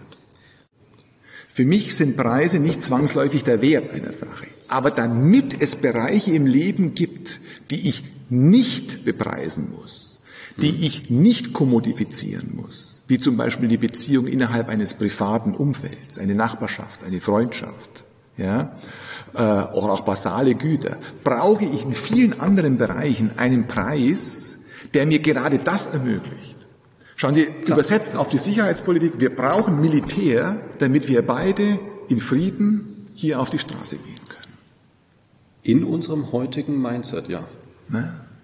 Wenn ich Sie überzeugen kann mhm. in einem Punkt, dann wäre mir wichtig, deutlich zu machen, lassen Sie uns nicht auf den Preis verzichten. Lassen Sie uns zweitens auch nicht Völlig verzichten, dass Freiheit ein höheres Rechtsgut ist wie Gerechtigkeit. Ja, nochmal. Ja, das müssen wir so zu Ende denken. Und lassen Sie uns auch daran festhalten, dass die Kunst der Transformation ein komplexer Anpassungsprozess ist, der an der Stelle eines bloßen Haircut ganz sicher nicht zu Ende ist. Also beim letzteren Punkt, da bin ich komplett bei Ihnen. Also ich, mich ärgert es ja schon immer wieder, wie diese Klimafrage nur technisch bedacht wird mhm. und nicht zum Beispiel spirituell, psychologisch, soziologisch und so weiter. Ja, also ich habe ja. selber als Scientist ein Problem damit, dass die Scientists, was das englische Wort für Wissenschaft ist, äh, Science, Wissenschaft für mhm. Wissenschaftler ist, dass das sich reduziert auf Naturwissenschaftler. Mhm. Das wäre Natural Sehr Scientist. Cool, ja, ja. Und ähm, in der Tat, ja. Das, also, und dann finde ich es wiederum schade, wenn ich mir Cyclists for Future anschaue, dass man von denen so wenig hört. Mhm. Weil, weil die ganz andere, andere zu, also an dem letzten Punkt, da bin ich komplett bei Ihnen und dass das noch viel, viel, viel komplexer ist, da könnte ich jetzt aufzählen und in drei Stunden bin ich fertig mit der Liste und habe viel vergessen. Mhm. Das ist klar. Ähm, dass Dinge Preise brauchen, am ersten Punkt, mhm. völlig klar. Mhm. Ich würde aber natürlich auch behaupten, dass auch alles seine Maße hat und seinen Rahmen hat. Mhm. Alles. Also es hat auch seinen Rahmen nach unten wie nach oben. Also zu sagen, ähm, ein Preis beinhaltet aus meiner Sicht nicht nur die, die Zahl 7,50 Euro. Das ist die Zahl. Die Zahl brauche ich, um mit einem neutralen Tauschmittel, dem Geld, zu handeln. Eigentlich ist der Preis nicht 7,50 Euro, sondern was ich ähm, eine Viertelstunde arbeite, wenn man irgendwie das Vierfache von 57,50 in der Stunde verdient. Das ist der eigentliche Preis. Ähm, und dass es Preise braucht, ist klar, weil sonst, sonst, sonst ist es immer beim Diebstahl angelangt. Sonst heißt, Sie bauen alle Stühle schön um und ich nehme sie mir einfach mit ohne Preis. Da wären wir dann letztlich beim Diebstahl. Oder bei alles gehört allen, da würde ich auch sagen, Finger weg von meinem Synthesizer. Nicht alles gehört wo, allen. Wo, wo, wobei wir dann wieder bei der Eigentumsfrage wären. Eigentum ist eine wichtige Sache. Ja, ja, schauen Sie. Schon wieder. Kein Mensch. Unser letzter Punkt, den Sie noch nicht mitgegangen, möchte ich Sie auch noch überzeugen. Ja, das war der kritisch. Nein, damit wir, gehen Sie das aus einer, wenn Sie so wollen, genealogischen, entwicklungslogischen Perspektive, damit wir gerechte Verhältnisse, die wir immer wieder kontextuell neu beantworten müssen, mhm. auch fair und gerecht einschätzen können, brauchen wir dem vorausgesetzt eine freiheitliche Ordnung. Die Freiheit, ja. die, die Freiheit des Einzelnen, die Freiheit des Kollektivs geht der gerechten Verteilung von Ressourcen voraus nicht umgekehrt. Und deshalb ist die Frage der individuellen Freiheit in Verantwortung, der Frage der gerechten Verteilung von Gütern und Dienstleistungen, die wichtig ist, ja, vorausgesetzt. Aber das ist der Punkt, wo ich frage, wie meinen Sie Gerechtigkeit? Also wenn Sie jetzt einfach sagen, Gerechtigkeit ganz als Oberbegriff, Freiheit vor Gerechtigkeit, würde ich sagen, nein. Mhm. Denn es wäre jetzt von mir ungerecht, hier eine Scheibe einzuschmeißen. Aber es wäre mehr Freiheit. Ne? Also, nee, nee, nee, oder es ist ungerecht ähm, zu sagen, ein Kind haben, in die Mine haben, zu schicken nein, zum Arbeiten. Nein, nein, Dominik, wir haben Freiheit als Verantwortung definiert. Gut. Entschuldigung. Wenn man das also, rein, okay, nein, nein, schauen Sie, das ist, das ist der Bias, den man im Umfeld mit ähm, ähm, alternativen und grünen Aktivisten immer wieder argumentativ sehr anstrengend ist, den Unterschied zwischen Freiheit und Gerechtigkeit herzustellen. Es ist die Freiheit, die der, der Verteilung von Ressourcen vorausgehen muss, damit wir optimale Verteilungsgerechtigkeiten hinbekommen. Ja, aber da müssen Sie jetzt nicht den Buhmann rüberschieben, weil im Endeffekt ähm, ist es so, dass Freiheit, also je größer die wirtschaftliche Freiheit, desto öfter sehen wir, wie sie missbraucht wird. Das ist eine Tatsache, da können wir uns, mhm. glaube ich, nicht Auch entziehen. Das, ja. Und deswegen, wenn sich jemand hinsetzt, der für möglichst viel Freiheit im Wirtschaftlichen plädiert mhm. und sagt, Freiheit vor Gerechtigkeit, dann, dann ist jeder, egal ob er grün, links, sonst was ist, ähm, vielleicht bin ich das ja gar nicht, äh, finde ich gefordert zu fragen, Moment mal, wie definieren wir Freiheit? Mhm. Wenn Sie dann sagen, wie Sie ja gerade gesagt haben, da gehört auf jeden Fall die Verantwortung rein. Also die Freiheit endet wieder bei der Freiheit des anderen, zum Beispiel. Bin ich bei, völlig klar. Aber das muss man natürlich dann auch kommunizieren. Mhm. Also ich frage die Frage, damit Sie es auch für Zuschauer und Zuschauer natürlich dann jetzt kommuniziert haben, weil da werden ja auch viele dabei sein, die ähm, bei vielen Dingen nicht mitgehen. Völlig klar. So ist es im öffentlichen Raum, dass man mit Meinungen häufig Minderheiten Position besetzen muss und sie auch aushalten muss. Das ist so. Na, besetzen muss man sie nicht, man besetzt ja die, die man hat. Und wenn, genau. wenn man unbedingt Wirkung erzielen will, dann muss man eine Minderheitsposition ersetzen, damit erzielt man Wirkung. Mhm. Da gibt es ja auch okay. viele Beispiele, die das gerne so treiben. Mhm. Und dann 20 Jahre später haben sie die andere Minderheitsposition, weil mhm.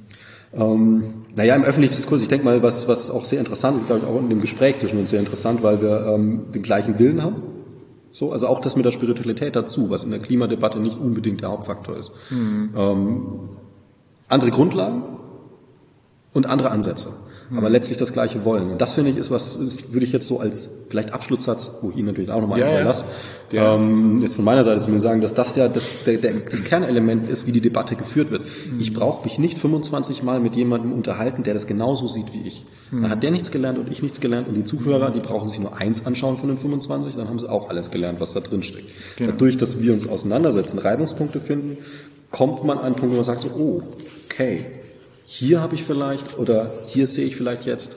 Ja. Und das können die Zuschauer und Zuschauer sagen. Dann kann ich nur sagen, raus aus der grünen Blase und rein in die öffentliche Debatte, bei der auch äh, Positionen wie die meine zumindest ähm, angehört werden sollten, weil es ja nicht darum geht, dass Sie oder ich recht haben, sondern es geht darum, dass wir gemeinsam eine bessere Lösung in diesem komplexen Anpassungsprozess hinbekommen.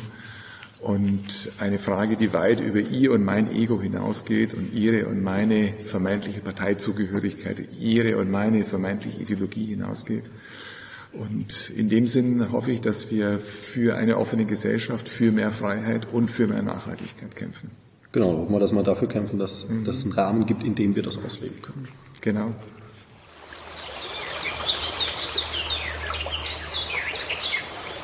Musik